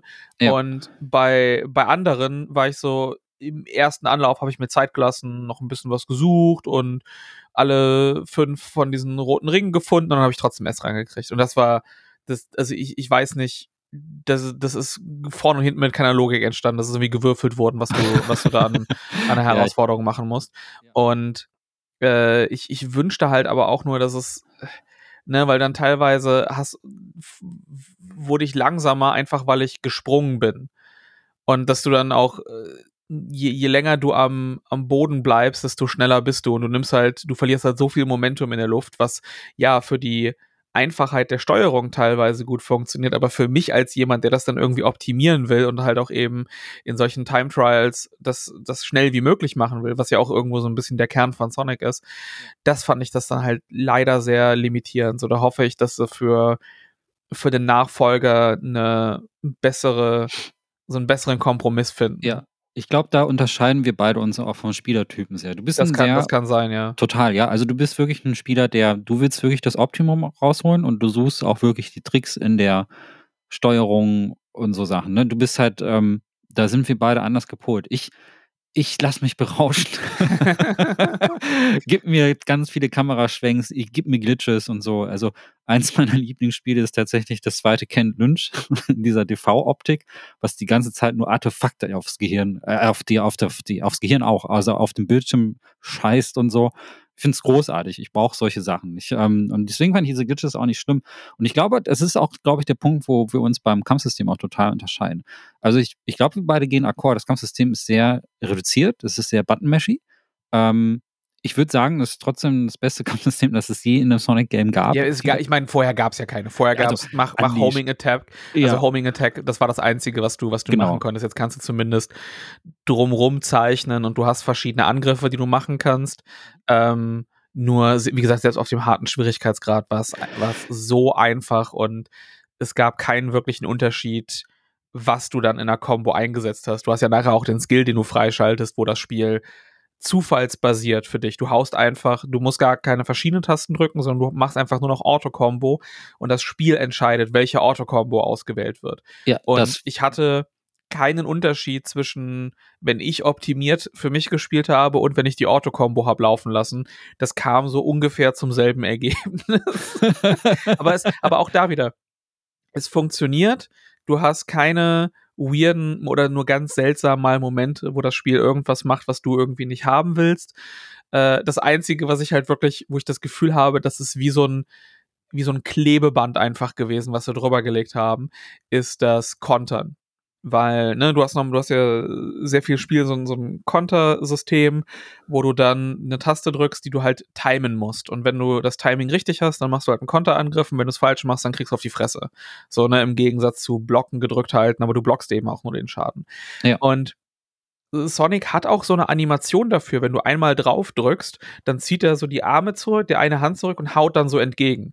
Und dann habe ich auch am Anfang die ganze Zeit versucht, das richtig zu timen. Und es gibt ja auch so extra Konter-Challenges im Spiel, hm. wo es ja gefühlt drauf ausgelegt ist, das richtig zu timen. Nur ich weiß nicht, ob das dann nachher nicht funktioniert hat richtig oder ob das irgendwie den Leuten zu schwer war. Aber ich, ich kriege einfach das Gefühl, also ich würde alles darauf setzen, dass die irgendwann in der Entwicklung dann gesagt haben, okay, fuck it, Hauptsache, es funktioniert jetzt und es nervt Leute nicht mehr, also musst du zum Kontern nur blocken. Du hältst ja. diese beiden Schultertasten gedrückt und sobald ein Angriff, sobald dich ein Angriff trifft, kontert Sonic automatisch. Und das Seltsamste ist, dass du in der Luft stehen bleibst. Sobald du in der Luft konterst, bleibt Sonic einfach auf der Höhe in der Luft stehen. das ist, das ist so, okay, ne, auch das, das in der Luft stehen, es macht halt nichts kaputt. Es sieht aus wie ein Bug, aber es ist so in, in Anführungszeichen absichtlich drin. Ja. Ähm, und, und es, es funktioniert zumindest. Also da habe ich, hab ich wirklich das Gefühl gekriegt, weil du startest nicht damit. Du, okay, wir machen einen Konterangriff rein, bei dem du nur die zwei Tasten gedrückt halten musst. Und deswegen machen wir extra Challenges dafür rein, weil das ja so komplex oder, oder halt irgendeine Form von Timing hat. Ähm, und das, das, das sieht aus, als hätten sie es einfach nachträglich noch irgendwo am Ende angepasst und, und Hauptsache, Leute können irgendwie ordentlich kontern, weil teilweise, wenn in, auch in den großen Bosskämpfen musst du es halt machen. Ansonsten äh, ja. wirst du halt immer und immer wieder zurückge zurückgeschleudert. Ich, also, Kampfsystem finde ich aber insgesamt, fand ich es cool. Ähm, es ist kein, es ist kein Character-Action-Game, das muss man klar sagen. Ähm, es hat einen Hauch Character-Action-Game, wenn du die Autokombos ausmachst. Das würde ich auch empfehlen. Das macht mir mehr Spaß gemacht. Ich habe die, die Fähigkeit natürlich freigeschaltet und dann aber irgendwie festgestellt, das war mir ein bisschen zu viel Autopilot. Also der, das war, es ist gut, dass es da ist. Es ist zugänglich für die Leute, die ähm, Sonic auch ganz gerne super entspannt spielen wollen und die sich nicht so viele Gedanken beim Kämpfen um diese Kombos machen wollen. Denn das Spiel erinnert dich halt in äh, den Ladebildschirm. Die sind relativ kurz, die Ladebildschirme, auf der PS5 jedenfalls. Aber da siehst du halt auch schon mit der Zeit, das ist schon ein bisschen was an Fähigkeiten, was man da auch drauf bekommen muss. Und man kann das sich alles zu merken, dauert schon ein bisschen, bis man das alles kann. Äh, also es gibt so Aktionen mit dem Spin Dash, also wenn er so zum Ball wird und dann kannst du halt auch so Luftattacken machen und es gibt so eine, so eine Attacke, wo Sonic äh, so ein bisschen schon Lee-mäßig äh, mit seinem Fuß irgendwie so eine Sonic-Fußattacke äh, macht, äh, mehrere Tritte hintereinander und all solche Dinge. Ähm, die haben unterschiedliche Konditionen. Manchmal muss man die in der Luft machen, manchmal muss man die machen, wenn man zwei, dreimal in die Luft gesprungen ist und so. Und das ist ähm, das, das lernt man mit der Zeit, so, also mit der, auf der, so ein Stück für Stück, das kann man sich einprägen und es hat mir Spaß gemacht, diese, diese Fähigkeiten zu lernen. Wenn man das Autokombo aber anmacht, dann geht das natürlich verloren. Dann, dann ist dann halt dieser Aspekt weg. Ich will aber gar nicht, ich will aber gar, ich finde es jetzt nicht schlimm, dass es drin ist, weil es gibt auch Leute, die überfordert das vielleicht, die haben so etwas noch nie in einem Sonic-Spiel gehabt vielleicht oder so. Hm, das ist gut, dass diese Option existiert, der Zugänglichkeit habe. Ich finde das Kampfsystem aber cool, weil das so schnell ist und weil es sehr button-meshy ist. Also es gibt zwar Kombos, aber die sind sehr einfach auszuführen im Vergleich zu anderen Character-Action-Games. Und hier kommt es ja wirklich eher darauf an, dass man Sachen schnell macht. Und Gegner, die mir am Anfang voll auf den Sack gegangen sind, ähm, es gibt so Roboter und alles, äh, die dann irgendwie ähm, dann gegen dich kämpfen. Und da brauchst du am Anfang einfach ein bisschen Zeit. Es gibt da zum Beispiel am Anfang gibt es irgendwie so ein, so ein Vieh, das hat so mehrere Bälle um sich herum. Man muss halt quasi die ganzen Bälle äh, zerstören, um zum Kernball vorzudringen und dann explodiert dieser Gegner. Und äh, die wachsen aber immer nach. Also man muss halt relativ schnell sein. Und dir fehlt am Anfang die Fähigkeit, das zu machen. Am Anfang musst du da draufklöppeln und immer schön ausweichen und so. Aber irgendwann kriegst du die Skills, um, um den quasi in drei Sekunden zu besiegen. Und äh, so ist ja das ganze Gameplay gemacht. Also die ganzen Fähigkeiten, die du bekommst, die sind, die kannst du immer auf irgendeinen Gegner anwenden. Und es gibt immer irgendeine Schlüsselfähigkeit, die einen Gegner besonders schnell ähm, besiegt. So. Und auf die Art und Weise finde ich es dann wieder ganz gut. Also du hältst dich eigentlich nicht lange bei den Standardgegnern auf. Die Zwischenbosse sind nochmal was anderes, aber bei den Standardgegnern, die dir so auf der Karte begegnen, da gibt es immer irgendeine Möglichkeit, die zack, zack, sofort zu besiegen. Nimmst dir die Ringe mit und dann gehst du sofort weiter. Und das fand ich eigentlich ganz cool. Also der hätte jetzt irgendwie ein kompliziertes System, also wo man wirklich sehr viele unterschiedliche Tasten drücken muss und wo man sich länger damit auffällt, hätte mich dann tatsächlich auch eher genervt. Da finde ich halt die Entscheidung, das so schnell zu machen, richtig. Was du vorhin aber erwähnt hast, ist, es gibt diese Zwischengegner, die locken dich dann auch genau wie diese 2D-Planes dann halt in so eine, in so eine Szene rein. Manchmal kann man da auch rausspringen, manchmal aber halt auch nicht. Und ähm, die fand ich von der Inszenierung eigentlich immer cool. Das sind dann zum Beispiel so fliegende Drachen oder sowas, die, äh, wo die dann so eine Rail hinter sich her herziehen. Dann musst du auf diese Rail springen und dann immer nach links und rechts und den Geschossen ausweichen und so. Das fand ich alles sehr nett. Ähm, aber wenn du das, genau wie du sagst, drei, viermal machst, diese Sequenzen gehen echt lang. Also die gehen so fünf bis zehn Minuten. Ähm, und wenn du, wenn die failen, also wenn du halt wirklich äh, einen Fehler machst, dann kriegst du da auch in dieser Sequenz keine Ringe. Also das ist äh, da irgendwie Ringe zurückzubekommen, ist meistens nicht möglich. Es gibt auch andere, die locken dich in so eine Arena zum Beispiel ein, wo du auch nicht raus kannst und so. Und dann musst du den ganzen Schmuh nochmal von vorne machen. Und das fand ich ähm, dann aufgrund der Häufigkeit nervig. Und das Schlimmste ist, äh, es gibt nämlich ein Event, so ein Secret-Event, das dann fallen irgendwie Sternschnuppen vom Himmel und dann werden alle Gegner zurückgesetzt. und dann fängt der Scheiß nochmal von vorne an. Und das, das ist, ich glaube, das, das ist das Element, was mich am meisten genervt hat. Das ist nett. Also es ist irgendwie so eine Art Roulette-Spiel gemischt mit irgendwelchen Sternschnuppen, die da auf den Boden fallen. Du musst so ähm, Sachen in derselben Farbe einsammeln, um so ein Roulette auszulösen so hundertprozentig habe ich es nicht verstanden, aber das ist halt irgendwie so ein Event, das kommt völlig random. Das ganze Spiel hat so einen Tag-Nacht-Wechsel und manchmal kann das passieren, dass bei Nacht diese Sternschnuppen fallen und dann kann Sonic so Bonusgegenstände einsammeln. Aus irgendeinem Grund dachten sich die Entwicklerinnen, es wäre eine gute Idee, dieses Event dazu zu nutzen, um sämtliche Events aber auch auf der Karte zurückzusetzen. Also das heißt, die ähm, Story-Sachen, die sind zwar noch da, wo sie sind, aber sämtliche Gegner, die du besiegt hast, die kommen wieder zurück. Und da ist mein Gefühl für Accomplishment in diesem Level so auf einmal plötzlich weg gewesen. Ich so, ach fuck, da sind die ganzen Zwischengegner plötzlich wieder da, äh, die ich vorher besiegt habe. Und das hat mir irgendwie diesen Drive dann rausgenommen. Also ich war immer froh, es gab dann später Inseln, wo das dann nicht aufgetaucht ist, aber am Anfang in den ersten beiden kam irgendwann dieses Sternschnuppen-Event. Und das hat mir dann irgendwie so dieses Gefühl, dieses, dieses Completionist-Gefühl weggenommen, weißt du? Also dieses Gefühl, dass du eine Karte irgendwie säuberst von Gegnern, dass du jede Aufgabe erfüllst. Weil da dachte ich, warum mache ich das eigentlich, wenn die Gegner sowieso wieder zurückkommen? Und das war so der Punkt auch im Spiel, wo ich gedacht habe, nein, das lasse ich mich einfach treiben. Jetzt gehe ich so dem Flow nach und mache jetzt nur die Gegner, die mir irgendwie so auf den Weg kommen. Ich finde, da hat sich das Spiel leider selber keinen Gefallen getan mit dem Zurücksetzen.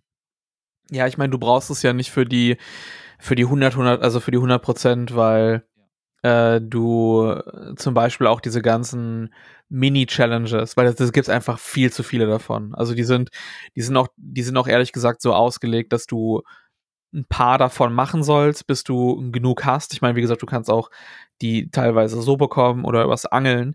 Ähm, aber ich habe nirgendwo auch nur ansatzweise alle von denen gemacht, weil das dann auch irgendwann, du guckst halt auf die Karte und dann ist es weniger, ah, okay, wie, wie schaffe ich die Herausforderung und mehr, wo ist der Anfang? Du siehst dann irgendwas in der Luft und dann gehst du, dann führst du das optisch, visuell wie so eine äh, hier Rube Goldberg Maschine zurück. Mhm. Du bist so, ah, der Anfang, ah, das muss hier irgendwo unten sein. Ich sehe hier nichts. Oh, da ist eine Kiste, die mache ich kaputt. Ah, da ist das Sprungding da drunter und dann fliegst du eben hoch, folgst der, folgst den, den zwei, drei Rails, ne, keine Ahnung, zehn Sekunden lang und kriegst dann eben das Item. Und das ist, wenn du einfach nur so durch die Welt gehst und per Zufall so ein bisschen auf diese Anfänge stößt und die dann machst, dann ist das ehrlich gesagt ganz angenehm. Aber sobald du anfängst, akribisch danach zu suchen und das irgendwie abzuarbeiten, dann finde ich, bricht es halt vollkommen zusammen, weil dann, äh, und, und ich hätte auch zum Beispiel, ich hätte auch gerne, dass diese Rätsel, die du drin hast, dass die ein bisschen anspruchsvoller wären als irgendwie für Dreijährige. Also ja, da da gibt's ja. ein paar, da gibt's, da gibt's wirklich ein paar, da habe ich mich beleidigt gefühlt. Es gibt eins, das ist einfach nur ein Hamsterrad, in dem Sonic schnell sich gehen, äh, schnell, schnell sich bewegen muss. Ja. Da gibt's keinen Skill für. Du hältst einfach die Boost-Taste gedrückt für drei Sekunden und dann ist das Ding geschafft. Oder wo du auch so Felder nachgehen musst. Und das ist nie anspruchsvoll. Ich habe alle davon gemacht und das ist, das ist nie anspruchsvoll. Das ist alles wirklich so innerhalb von zwei, drei Sekunden geschafft. Und das, da glaube ich einfach wirklich daran, dass du da viel mehr mitmachen kannst, dass du der, die Grundidee auch abwechselnder reinzubringen, so ein bisschen die Erkundung und hier kann ich das machen und ich kann hier das machen und ich habe vielleicht nur so ein übergreifendes Ziel. Das, das kann, glaube ich, auch mit Sonic hervorragend funktionieren. Ähm, und ich, ich hoffe, dass man insofern, wenn dann der, keine Ahnung, ob sie es dann Frontiers 2 nennen oder halt irgendwas anderes, dass das hoffentlich dieser, diesem System folgt, aber dann so gut umsetzt, dass du im Nachhinein irgendwie auf Frontier guckst und denkst so, ja, okay, war schon, war, war schon, war schon ein guter Beta-Test. So, das, ja. das hat, das hat dann, das hat dann gereicht. Ähm, ja, ich glaube, ich glaube, die Rätsel sind für mich auch der größte Schwachpunkt, abgesehen von den Pop-Ins. Also für mich war das, äh, diese Rätsel, wo du diese, äh, da muss man so, dann sieht, geht das Spiel in eine Vogelperspektive, dann sieht man diese Bodenplatten ähm, und man darf jede Platte nur einmal berühren und Sonic muss ähm, so, ein, so also einen Weg gehen, um sämtliche, um so eine bestimmte Reihenfolge einzuhalten. Ähm, das ist, äh, das fand ich noch am besten, wobei die meisten Sachen auch ein Mühe zu einfach sind. Und da ist auch wieder ähm, so das Ding. Also ich kann mir vorstellen, dass die deshalb nicht anspruchsvoll sein sollen, um diesen schnellen Flow, diese Geschwindigkeit des Spiels nicht zu stören. Ähm, insofern, also die haben mich auch gar nicht gestört. Also das waren halt wirklich so auf, es ging halt so schnell vorbei, dass ich, dass ich da nicht viel drüber nachgedacht habe. Aber ich, genau wie du, dass ich denke, eigentlich könnte man doch da eigentlich sehr viel mehr cooles Zeug machen. Denn ähm, diese Kreativität war bei den Gegnerdesign ja da. Es ist schon cool, herauszufinden, wie besiege ich jetzt diesen Turmgegner. Es gibt so Gegner, die sind so aufgebaut für Türme. Da muss man, kann man sich überlegen, ob man da jetzt die ganze Zeit unten diese einzelnen Blöcke wegsteckt oder ob man es irgendwie schafft, auf diesen Turm oben drauf zu kommen und mit einem Stompkick diesen Turm zu besiegen. So diese Form von Rätsel, dass man selber herausfinden muss, wie benutze ich meine Fähigkeiten, um was zu machen. Aber diese Rätsel locken mich ja auch wirklich immer auf nur eine einzige Lösung hin. Ich finde das beste Rätsel, ähm, die, die es gab, es gibt so welche, wo du so Bälle durch so Ringe durchschießen musst. Ich, ist eigentlich kein Rätsel, ist eigentlich eher so ein äh, Minispiel, was man da macht. Ähm, dann tauchen vor dir so Lichtringe auf und auch so eine Art Plasmaball oder so. Und dann muss man diesen Plasmaball so ähnlich wie in einem Sportspiel ähm, so durchtreten. Also es geht dann nicht aus der Standardsteuerung raus, es spielt sich dann so schon so, dass man da immer auch den Sonic steuert, aber er muss halt die, diese Bälle so treten, dass sie durch diese Ringe durchfliegen. Und das war auch nicht immer so einfach. Also manchmal muss man da gucken, okay, dieser Winkel, ich muss den Winkel ein bisschen anpassen, das war nett. Das war noch das Beste. Und dann aber auch so viele andere Sachen, wo du sagst, so, gibt, du musst dann irgendwelche Gegenstände, die farblich zueinander zuordnen. Und das sind dann wirklich so Beschäftigungsaufgaben, also wo du wirklich überhaupt gar nicht drüber nachdenken musst. Und das fand ich auch sehr, sehr schade. Die Idee ist eigentlich ganz cool. Also die hatten ja auch ein ganz gutes Backdrop dafür, dass dann irgendwie die Rätsel sind entstanden von der alten Kultur oder so. Dann denke ich mir, ja, aber warum, warum hat die alte Kultur Laufräder? warum, warum hat die alte Kultur diese Plattendinger so? Also ich glaube auch, dass man da mehr machen kann. Und ähm, auch etwas machen kann, was schnell ist, was aber trotzdem bisschen Hirnschmalz erfordert. Ich glaube, das ist der größte Schwachpunkt. Die Idee ist super. Die Ausführung von den Rätseln würde ich auch sagen, ist so der schwächste Aspekt. Andererseits gehen sie nicht so sehr auf den Sack. Also die Rätsel sind immer markiert. Es gibt immer so ein Fragezeichen auf der Karte. Das heißt, wenn du die nicht lösen willst oder, ähm, oder du bist halt mental immer darauf vorbereitet, du musst nicht lange danach suchen. Die sind auch wirklich innerhalb von Sekunden gelöst. Also es ist halt wirklich so relativ schnell gemacht. Ähm, versteckte Rätsel gibt es eigentlich so gut wie gar nicht. Und insofern halten sie das Spiel auch nicht so lange auf. Man fragt sich halt nur eigentlich eher, warum, warum sie überhaupt da sind. Das ist so äh, Dingens. Das ist aber, das fasst so ziemlich das ganze Spiel ein bisschen zusammen. Ne? Also die Elemente, also wir haben jetzt sehr viel kritisiert. Andererseits muss man aber auch sagen, dass das meiste davon, das allermeiste davon, wirklich 99 Prozent, äh, wirklich 95 Prozent der Sachen, die wir erwähnt haben, das eigentliche Spiel gar nicht stören. Es ist nur so, dass man sich denkt, okay, es ist noch Luft nach oben. Es ist aber jetzt an einem Punkt, wo sehr viele andere Sonic-Spiele vorher nämlich nicht waren, ähm, es macht das Spiel nicht kaputt. Also man kann spielen, wenn man will. Man kann ein paar Sachen ignorieren, wenn einem das nicht gefällt. Man kann, äh, hat sehr viel Gestaltungsfreiheit, was das betrifft. Es ist also sehr, also das Open-Worldige geht halt wirklich auch auf das Spieldesign über, so dass du das auch spielen kannst auf deine Art und Weise, wie du willst. Du kannst auch, ne, wie gesagt, das die ganze Zeit im Angespiel verbringen und die ganzen Währungen da holen, wenn du willst. Du kannst die ganze Zeit kämpfen, wenn du willst. Du kannst die ganze Zeit Rätsel lösen. Du kannst die ganze Zeit Cyberspace-Level lösen, wenn du Bock hast. Das ist dir völlig überlassen. Das ist insofern gut. Und ähm, das ist halt eben, das macht dieses Sonic-Spiel halt dann am Ende dann doch wieder ziemlich gut, weil äh, andere Sonic-Spiele haben so Fehler, wo es einfach keinen Spaß macht, das zu spielen. Und hier sind das eher so, so viele Ideen, wo nicht jede zündet, aber insgesamt ist keiner, das steht keiner davon dem Spiel so richtig im Weg, bis auf das Pop-In-Problem. Das ist das einzige Problem, wo ich sagen würde, das muss gelöst werden, weil das, das würde die Wegfindung deutlich verbessern. Ja, und, und bitte nicht die, die Switch-Version spielen. Oh Gott. Oh Gott, die sollten wir vielleicht nochmal kurz erwähnen. Die habe ich gespielt. Die ist, ähm also ich habe Bayonetta 3 die letzten Tage gespielt. Äh, und ich finde, Bayonetta 3 ist technisch eine Frechheit. Äh, das äh, gefällt mir gar nicht, was die da auf der Switch gemacht haben. Da ist das, und das ist nicht die Schuld von Platinum Games, das ist die Schuld einfach, dass die gezwungen sind, auf eine Hardware zu arbeiten, die schon zu dem Zeitpunkt, als sie rauskam, nicht die aktuellste war, weil es natürlich mobil ist und so. Und jetzt merkst du einfach diese alte an. Also das ist, macht, also ich habe richtig Schwierigkeiten, Bayonetta zu spielen. Ähm, weil ne, da reden wir irgendwann nochmal da gibt es hier bei unserem neuen später nochmal einen Cast zu und so. Ist insgesamt cool alles, äh, ist ja auch immer noch Bayonetta, macht immer Spaß, aber man sitzt da und denkt, warum Switch, warum Switch, bitte gib mir, bitte gib mir einen Port auf eine vernünftige Konsole, auf irgendwas, wo das Ding auch läuft. So, ja, und danach habe ich Sonic gespielt und Bayonetta war ein Kunstwerk dagegen, war ein Meisterwerk. Bayonetta, da habe ich schon gemeckert, äh, aber Sonic ist das gar nicht. Das sieht aus, das sieht, gefühlt sieht das aus wie ein Spiel, ähm, das, das äh, zwei Generationen alt ist. ist die Pop, das Pop-In-Problem ist sehr viel akuter. Sehr, also das ist, das taucht wirklich fünf Meter, gefühlt fünf Meter vor dir auf, das ganze Zeug trotzdem sind alle grafischen Features reduziert, weil ähm, die Open World schafft es gerade an der ersten und in der letzten Insel äh, schafft es dann schon manchmal echt gut auszusehen, je nach Tageszeit. Also wenn man da so über Blumenwiesen fliegt und das ist dann, da ist dann halt die Sonne, die da rauskommt ähm, und es ist alles schön grün und saftig, dann sieht das Spiel wirklich ziemlich gut aus. Also es kann, das kann manchmal wirklich sehr gut aussehen und äh, das, das schafft die Switch-Version nie, weil Reflexionen sind weg, Schatten sind weg, äh, Wettereffekte sind so reduziert, dass es eher aussieht wie ein Störfilter. Also Regen sieht nicht wirklich aus wie Regen, sondern es sind einfach nur so weiße Pünktchen, die irgendwie auf der Karte auftauchen. Die Soundqualität ist reduziert, das heißt also auch, dass die schöne Musik und so ein bisschen dumpfer klingt. Ähm, und äh, überhaupt äh, ist das, sind die Texturen auch sehr viel matschiger und so. Und ähm, man kann spielen, das Problem ist aber auch, dass die, dass es ein schlechtes Frame-Pacing gibt. Das heißt, äh, es ist zwar gelockt auf 30 Frames, es fühlt sich aber trotzdem äh, ruckelig an. Also es ist immer das Gefühl, es ist nie flüssig irgendwie.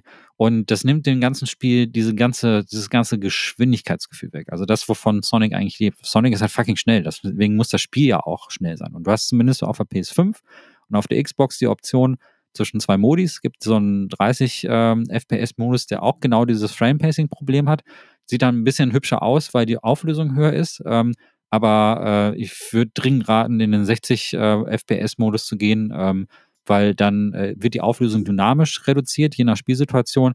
Aber das Spielgeschwindigkeitsgefühl ist so viel, so viel besser und so viel höher da äh, unbedingt bei diesem Modus direkt am Anfang an bleiben. Ich glaube, das ist standardmäßig auf 30 eingestellt, deswegen diese Erwähnung am Anfang. Ähm, denn das, das, dadurch fühlt sich das Spiel deutlich besser an. Und das schafft die Switch einfach nicht.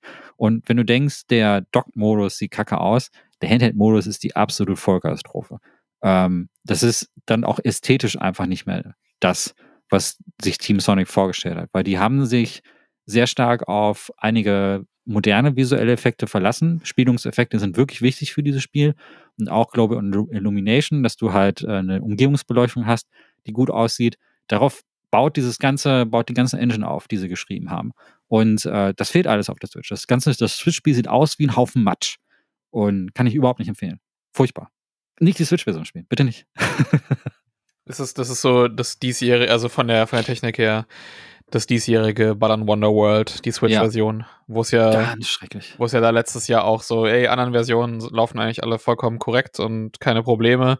Und Switch-Version war, war wirklich Finger weg. Also das, das, das ist Selbstgeißelung, die Version zu spielen. Absolut. Und wirklich, also ich habe ein paar Ports gespielt dieses Jahr. Ich habe auch Norman's Guidance Port gespielt, der auch nicht geil ist, aber da, das hat, das, da ist es egal, weil also ähm, klar, No Man's Sky ist natürlich besser, wenn es schöner, flüssiger ist und so, aber am Ende ist bei diesem Spiel eher so das Ressourcensammeln im Vordergrund. Du musst ja jetzt nicht Geschicklichkeitsaufgaben erfüllen, aber Sonic ist halt einfach dieses Geschicklichkeitsspiel, das dieses Geschwindigkeitsgefühl braucht. Und das ist einfach komplett weg auf der Switch. Und das wird nicht besser, wenn man es am Fernseher anschließt, dann werden diese visuellen Sachen nur noch schlimmer. Ähm, das habe ich mir irgendwie schon gedacht bei der Preview, weil also ich habe es am PC gespielt da und da dachte ich so, oh, wenn die hier am PC schon diese ganzen Pop-ins und so haben, wie soll diese Switch-Version dann aussehen? Und ich habe, ich musste dreimal nachfragen, um Muster von dieser Switch-Version zu bekommen, weil die Leute wollten, die, selbst der Publisher wollte es nicht rausgeben, weil die alle wussten, dass die Switch-Version eine Katastrophe ist. Es gibt Reviews online, die schwören, dass die Switch-Version voll viel Spaß macht und so. Ich kann das nicht bestätigen. Ich finde die ganz schrecklich. Ich finde es aber auch ähm, erstaunlich, wie Leitung, wie Leid, also wie leidfähig die Switch-Besitzer sind. Das hat man jetzt am Pokémon gesehen. Absolute Vollkatastrophe technisch. Sieht aus wie Arsch, läuft wie Arsch, hat 1000 Bugs. Erfolgreichstes Pokémon aller Zeiten und an Bayonetta siehst es auch irgendwie. Also ich habe das reingelegt und habe mich erschrocken. Bayonetta 2 sah damals sensationell geil aus auf der Wii U. Und dieses Ding ist halt einfach total das Smearfest. Und äh, das Schlimmste ist, dass sie da so Dithering-Effekte reingebaut haben. Also Transparenzen sind ähm, nicht in voller Auflösung gerendert, sondern es sind diese äh, Schachbrettartigen Muster. Die kennt ihr bestimmt aus älteren Spielen. Das nennt man Dithering. Und äh, das spart halt unheimlich Performance.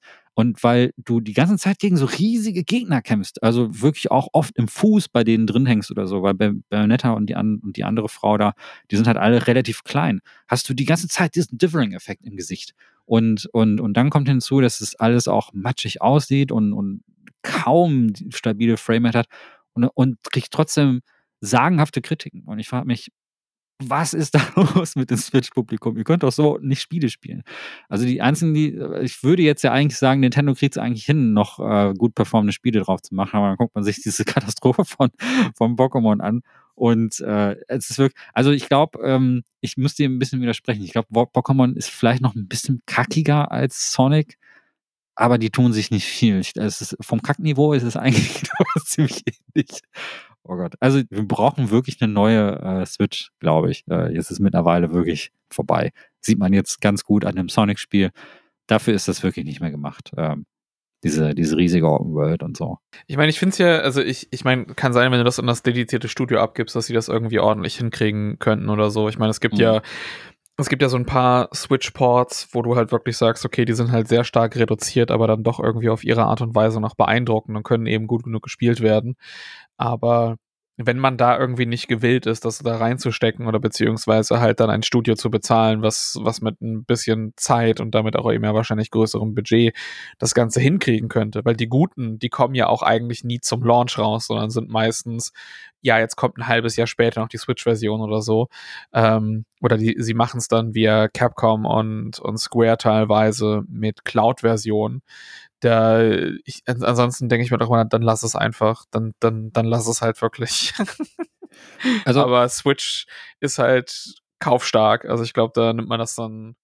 Ich weiß halt nicht, wie viele Leute das dann halt wirklich in, in Kauf nehmen mittlerweile noch. Also ich weiß halt wirklich, ich kann mir das echt, echt nicht vorstellen, außer du hast halt keinen Vergleich und dir ist es halt sowas von egal oder redest dich halt dann da rein, dass es irgendwie vollkommen in Ordnung sei, aber ich, ich, ich kann mir das einfach nicht vorstellen, wie auch Leute mit so einer Version von Band Wonderworld auf der Switch oder halt jetzt hier Sonic Forces großartig Spaß haben können. Nee, es ist, ähm, ist mir auch ein Rätsel. Und die, äh, ich würde da jetzt Team Sonic gar nicht irgendwie einen Vorwurf machen, denn ich denke, das ist eine Managementfrage, genau wie du sagst. Das könnte man ja auch outsourcen und diese Version später rausbringen. Ähm, denn wenn du als Entwicklerstudio die Aufgabe hast, auf ganz viele Systeme zu porten und ganz viele Profile hast, die du bedienen musst, das ist eine ganz schreckliche Aufgabe. Und äh, das, das haben sie ja trotzdem irgendwie hingekriegt. Also die Switch-Version kannst du schon irgendwie spielen. Geht schon irgendwie. Es hat, sieht halt scheiße aus, aber ja, spielbar ist es schon, stürzt auch nicht ab oder so. Also es ist schon ein funktionierendes Spiel. Es ist nur, ähm, ich finde gerade die Vertikalität geht komplett verloren. Ich, ich meine, du hast es vorhin ja auch mal kurz erwähnt, es gibt ja diese vierte Karte.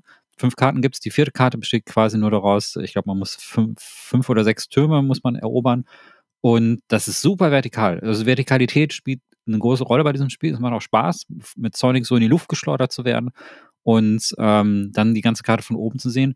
Und das sieht auf den großen Konsolen trotz des Pop-In-Problems ziemlich cool aus. Das ist ein geiler Moment, wenn du so hochgeschleudert wirst und dann siehst du die ganze Insel von oben. Und gerade oben auf diesen Türmen zu stehen, runter zu gucken und die ganze Landschaft zu sehen, ist ein cooles Gefühl. Das so, hat mich total an Mirror's Edge erinnert, so.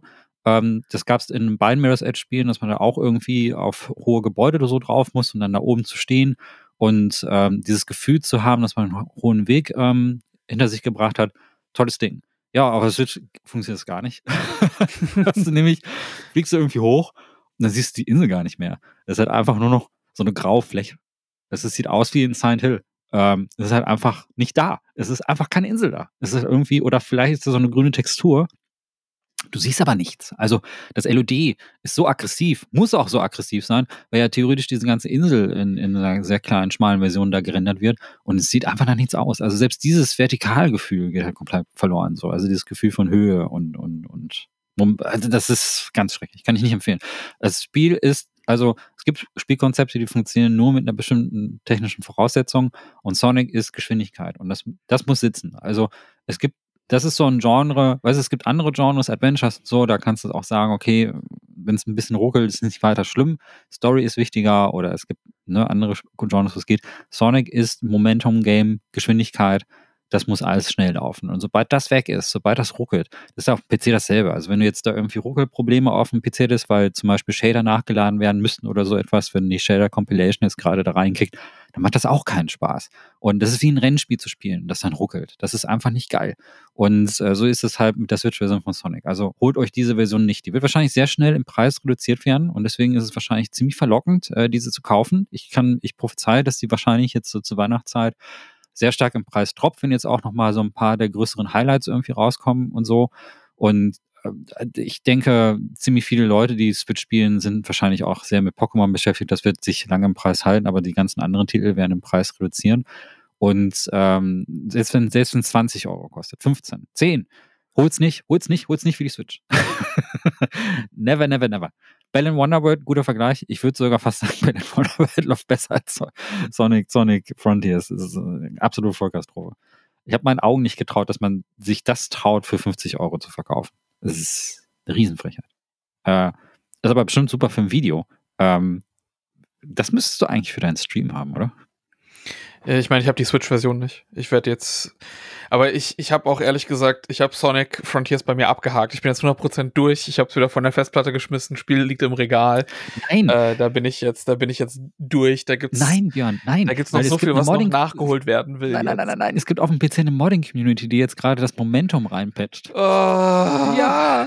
Du brauchst oh Gott. Ja, da warte ich dann aber lieber, bis ich das noch von Upload und ein nochmal irgendwie bei einem Steam Sale nächstes Jahr oder ja. so holen kann. Das wollte ich halt nochmal ganz kurz zum Abschluss erwähnen, ähm, weil äh, natürlich, das, also Sonic lebt von dieser fetten Fan-Community, die super aktiv ist. Und das muss man Sega einfach auch zugute halten, die, die fördern das ja richtig. Also es gibt ja Conventions richtig, wo Sonic-Fanspiele äh, auch vorgestellt werden. Und ähm, wirklich Sega ist da mega entspannt. Die sagen, äh, ja klar, haut die Fangames raus, es wird nie Copyright-Issues damit geben, solange ihr das nicht kommerziell verkauft. Ne? Ihr könnt so viele Fangames dafür machen, wie so viel und die, die pushen das richtig. Und manchmal entstehen ja auch wunderbare Sachen draus. Das Sonic Mania ist ja zum Beispiel entstanden, weil Leute aus der professionellen Fan-Community und die auch wirklich professionelle Fangames gemacht haben, mit konsultiert werden. Haben wir sowas Schönes wie das Sonic Mania. Und ich hatte vorhin das, das Team Sonic Racing erwähnt, wo die Musik halt auch von Künstlern kommt, die so Remix-Musik für Sonic gemacht haben und so, die wurden zum Beispiel auch gefragt. Also das macht Sega wirklich richtig geil. Und das wissen die auch, dass es ein sehr wertvolles Asset für die ist, diese ganze Fan-Community. Ja, und das passiert jetzt hier bei Frontiers auch. Also es gibt ganz viele Fans, die mega enttäuscht sind von der Steuerung. Äh, die sagen, das ist zu direkt. Äh, dieses Boost-Gameplay wir wünschen uns einfach so etwas wie bei Sonic Adventure damals, dass es sehr momentumbasiert ist und so. Tja, und es hat gerade mal zwei, drei Tage gedauert. Äh, da waren schon die ersten Patches raus, die versuchen das zu implementieren. Und äh, ich wette, äh, die PC-Version wird noch ordentlich gemoddet. Also das solltet ihr im Auge behalten, wenn ihr aus irgendeinem Grund unzufrieden seid oder wenn Ne, wenn ihr Björn ärgern wollt, dann müsst ihr ihn auf Twitter oder in seinem Stream immer wieder schreiben, was für neue Mods da raus sind, damit, damit er Sonic äh, Frontiers nochmal auf dem PC durchspielt. Ja, das, das wird mich dann, das wird mich dann erst recht dazu bringen. Genau, genau ich und nicht einfach noch so versuche, dass das Spiel von allen Steam-Servern zu löschen. Einfach ja. nur. ja, das bringt mich auch äh, direkt zum Übergang. Björn, wo finden wir dich denn im Internet? Äh, mich, mich findet man überall unter dem, also was heißt überall, aber, aber da, wo man den Namen findet, äh, findet man mich unter, unter Speckobst. Äh, ich habe einen YouTube-Kanal, wo es ähm, geskriptete Video-Essays und Reviews gibt. Ich habe auch noch einen Zweitkanal, Speckobstler, wo es äh, ja mehr frei eingesprochene Inhalte gibt, da auch dann teilweise mehr zu aktuelleren Themen. Ich bin auch auf Twitch ebenfalls unter Speckobst, mehrfach die Woche live und äh, ja, ebenfalls auch noch bei Twitter und äh, habe auch noch, bin Teil, bin 50 Prozent dieses fantastischen, großartigen Horrorspiel-Podcasts Ink Ribbon Radio, den man sich auf jeden Fall mal anhören sollte. Ja, ihr spielt die ganzen Spiele, zu denen ich jetzt gerade aus beruflichen Gründen überhaupt keine Zeit habe, Alter. Ich sehe ich stehe da ständig, sehe da ständig auf Twitter so, oh, wir haben Scorn gespielt. Ich so, ah, oh, wir haben Signalis gespielt. Ich so, ah, oh, wir haben Plague gespielt. Ich so, ah, das liegt ja alles ich will das spielen. Und ihr, ihr zockt diese ganzen Games weg, die, die auf meiner, äh, auf meiner Spielliste drauf sind. Aber das ist äh, schön, dass ähm, ich gönne euch das. Es ist toll, ist ja auch jetzt gerade eine tolle Zeit, um Horrorspiel zu spielen. Und mit Benny hast du da natürlich einen sehr kompetenten Gast, äh, der ein bisschen verrückt ist, wenn es um Horrorspiele geht. Ja, ein bisschen, ein bisschen ist gut. Ein bisschen ziemlich verrückt. Habt ihr schon ja. das, äh, das ähm, Resident Evil Rose DLC, habt ihr das auch schon besprochen? Bestimmt, ne? Äh, nee, den, den habe ich, äh, den hab ich separat, habe ich ein Video zugemacht. Ah, okay, ja. Okay, aber solche, solche Themen findet man bei euch, also alles, was irgendwie. Äh, Callisto-Protokoll ist ja jetzt wahrscheinlich ganz oben auf der Liste, oder? Äh, ja, das wird, das wird dafür, bei uns das, das große. Dafür nehme ich mir wahrscheinlich sein. frei. Dafür nehme ich mir wahrscheinlich frei. Weil das, das, das, das, das, boah, da freue ich mich so drauf. Ich habe ich hab ein, zwei Preview-Videos gesehen und seitdem weiß ich, dass ich dieses Wochenende, wann kommt denn das? In einer Woche kommt das so, glaube ich, sogar schon, ne? Äh, da muss ich mir dieses Wochenende frei nehmen. Ich glaube, ich, das ist ja das erste Mal seit langer Zeit sein, dass ich einfach sage, ne, heute mache ich gar nichts. Heute arbeite ich nicht. Heute habe ich keine Termine. Ich werde mich mit niemandem treffen. Ich werde mich jetzt einfach mal zwei Tage lang einsperren und, und ein Computerspiel spielen. Äh, völlig introvertiert vom Rechner sitzen oder vor der Konsole sitzen und einfach dieses ganze Spiel durchzocken. Das, habe ich schon lange nicht mehr gemacht und da habe ich bei Callisto-Protokoll ist es, glaube ich, soweit. Äh, boah. Das wäre, aber das ist wahrscheinlich vorprogrammiert bei Ingram Radio. Hm? Ja, genau. Das, das auf jeden Fall. Schön, das freut mich. Cool. Ja, vielen Dank, dass du sehr ausführlich mit mir über Sonic Frontiers gesprochen hast. Ich würde sagen, dass dieses Spiel, also ich meine, ich habe es ja jetzt auch sehr in den letzten 90 Minuten auch rausgehört, in welche Richtung das auch geht. Ähm, ich finde nicht, dass es diese Häme, die es am Anfang bekommen hat, verdient. Es ist viel besser als das. Also lass es nicht, wenn, es gab ja diese Reaktion im Mai, war das, glaube ich, ähm, als diese ersten Preview-Sachen rauskamen und diese kontextfreien Gameplay-Videos rauskamen. Die haben auch das Spiel nicht gut wiedergegeben. Ähm, und viele Leute waren ja sehr schnell dabei, das auch zu verteufeln und sagen, Kackspiel und Open World und bla, wozu brauchen wir das? Ich denke, es ist es ist eigentlich ist ein Spiel, wenn ihr mal was anderes ausprobieren wollt und wenn ihr sagt, ähm, zwischen diesen ganzen AAA-Releases will ich etwas haben, was äh, sich ein bisschen anders anfühlt, ist es wahrscheinlich ein Blick wert. Also ich würde jetzt nicht losstürmen und das für 50 Euro kaufen, aber guckt mal drauf, wenn ihr das vom Konzept interessant findet und wenn ihr euch vorstellen könnt, dass es da irgendwie, dass es so, ein, so eine Art Spiel ist, wo ihr euch vom Flow drin verlieren könntet. Also ich glaube, ihr habt es auch rausgehört, trotz dieser ganzen kleinen Fehler ist es halt ein Titel, der sich doch angenehm wegspielt so. Und das ist auch ein bisschen was wert. Das macht nicht wirklich was falsch. Das ist halt wirklich ein Spiel, wo man sich auch gut zurücklegen kann und man kann einfach Sachen einsammeln. Es ist halt wirklich ein Collector von auf Speed, wenn man so will. Ne? Man sammelt die ganze Zeit Zeug ein und so. Und ähm, finde ich, ich hatte jetzt erstaunlich viel Spaß. Also ich habe am Anfang gedacht, das wird nichts. Also ich habe auch wirklich vor der Preview wirklich gedacht, oh, die, ähm, die, das kann das wird eine Katastrophe. Ich habe wirklich so in Katastrophen im Ausmaß eines Sonic, äh, wie heißt es nochmal? Na, das Sonic Boom oder sowas wie, äh, ne, dass das Force ist irgendwie gerechnet, aber es ist tatsächlich sehr viel besser als das. Und ich hoffe auch genauso wie du, dass sie mit dem nächsten Teil vielleicht da äh, dann auf den richtigen Weg kommen und die Switch weglassen. Ja, das, das, das, das dann gerne. Außer bis dahin ist dann die Switch 2 raus, wie es dann heißen wird. Ich wette, das, wann kommt Breath of the Wild? Äh, nächstes Jahr, Anfang, Anfang nächsten Jahres. Ah, aber das war doch bei Zelda immer so die letzten Jahre, dass es so ein, so ein, so ein Übergangstitel war, aber diesmal wohl nicht, ha? Ne, also wir hatten es eigentlich nur zweimal. Also wir hatten es bei Twilight Princess und bei, äh, bei Breath of the Wild 1. Hm. Interessant. Ich glaube nicht, dass die jetzt noch drei Monate bevor das Spiel rauskommt, noch sagen, ach übrigens, es kommt auch eine neue Konsole raus. Shadow Drop. Das ist äh, unwahrscheinlich. Sehr unwahrscheinlich. Doch, doch, doch. Das machen die. Nein, das machen die nicht. aber das wäre jetzt aber der Knaller, ne? Morgen so spontane Direct. Ach, übrigens, hier ist ein neues Switch. wär, äh, ich glaube, das wünschen sich so viele Leute. Jetzt mit, wo das Steam Deck einfach alles wegrotzt und einfach die Leute begeistert. Ich glaube, da ist, ich glaube schon, dass Nintendo da jetzt erstmal guckt, was sie als nächstes machen. Aber ich, wenn die überhaupt eine, nochmal so eine Handheld-Konsole machen, wer weiß, was sie sich als nächstes ausdenken.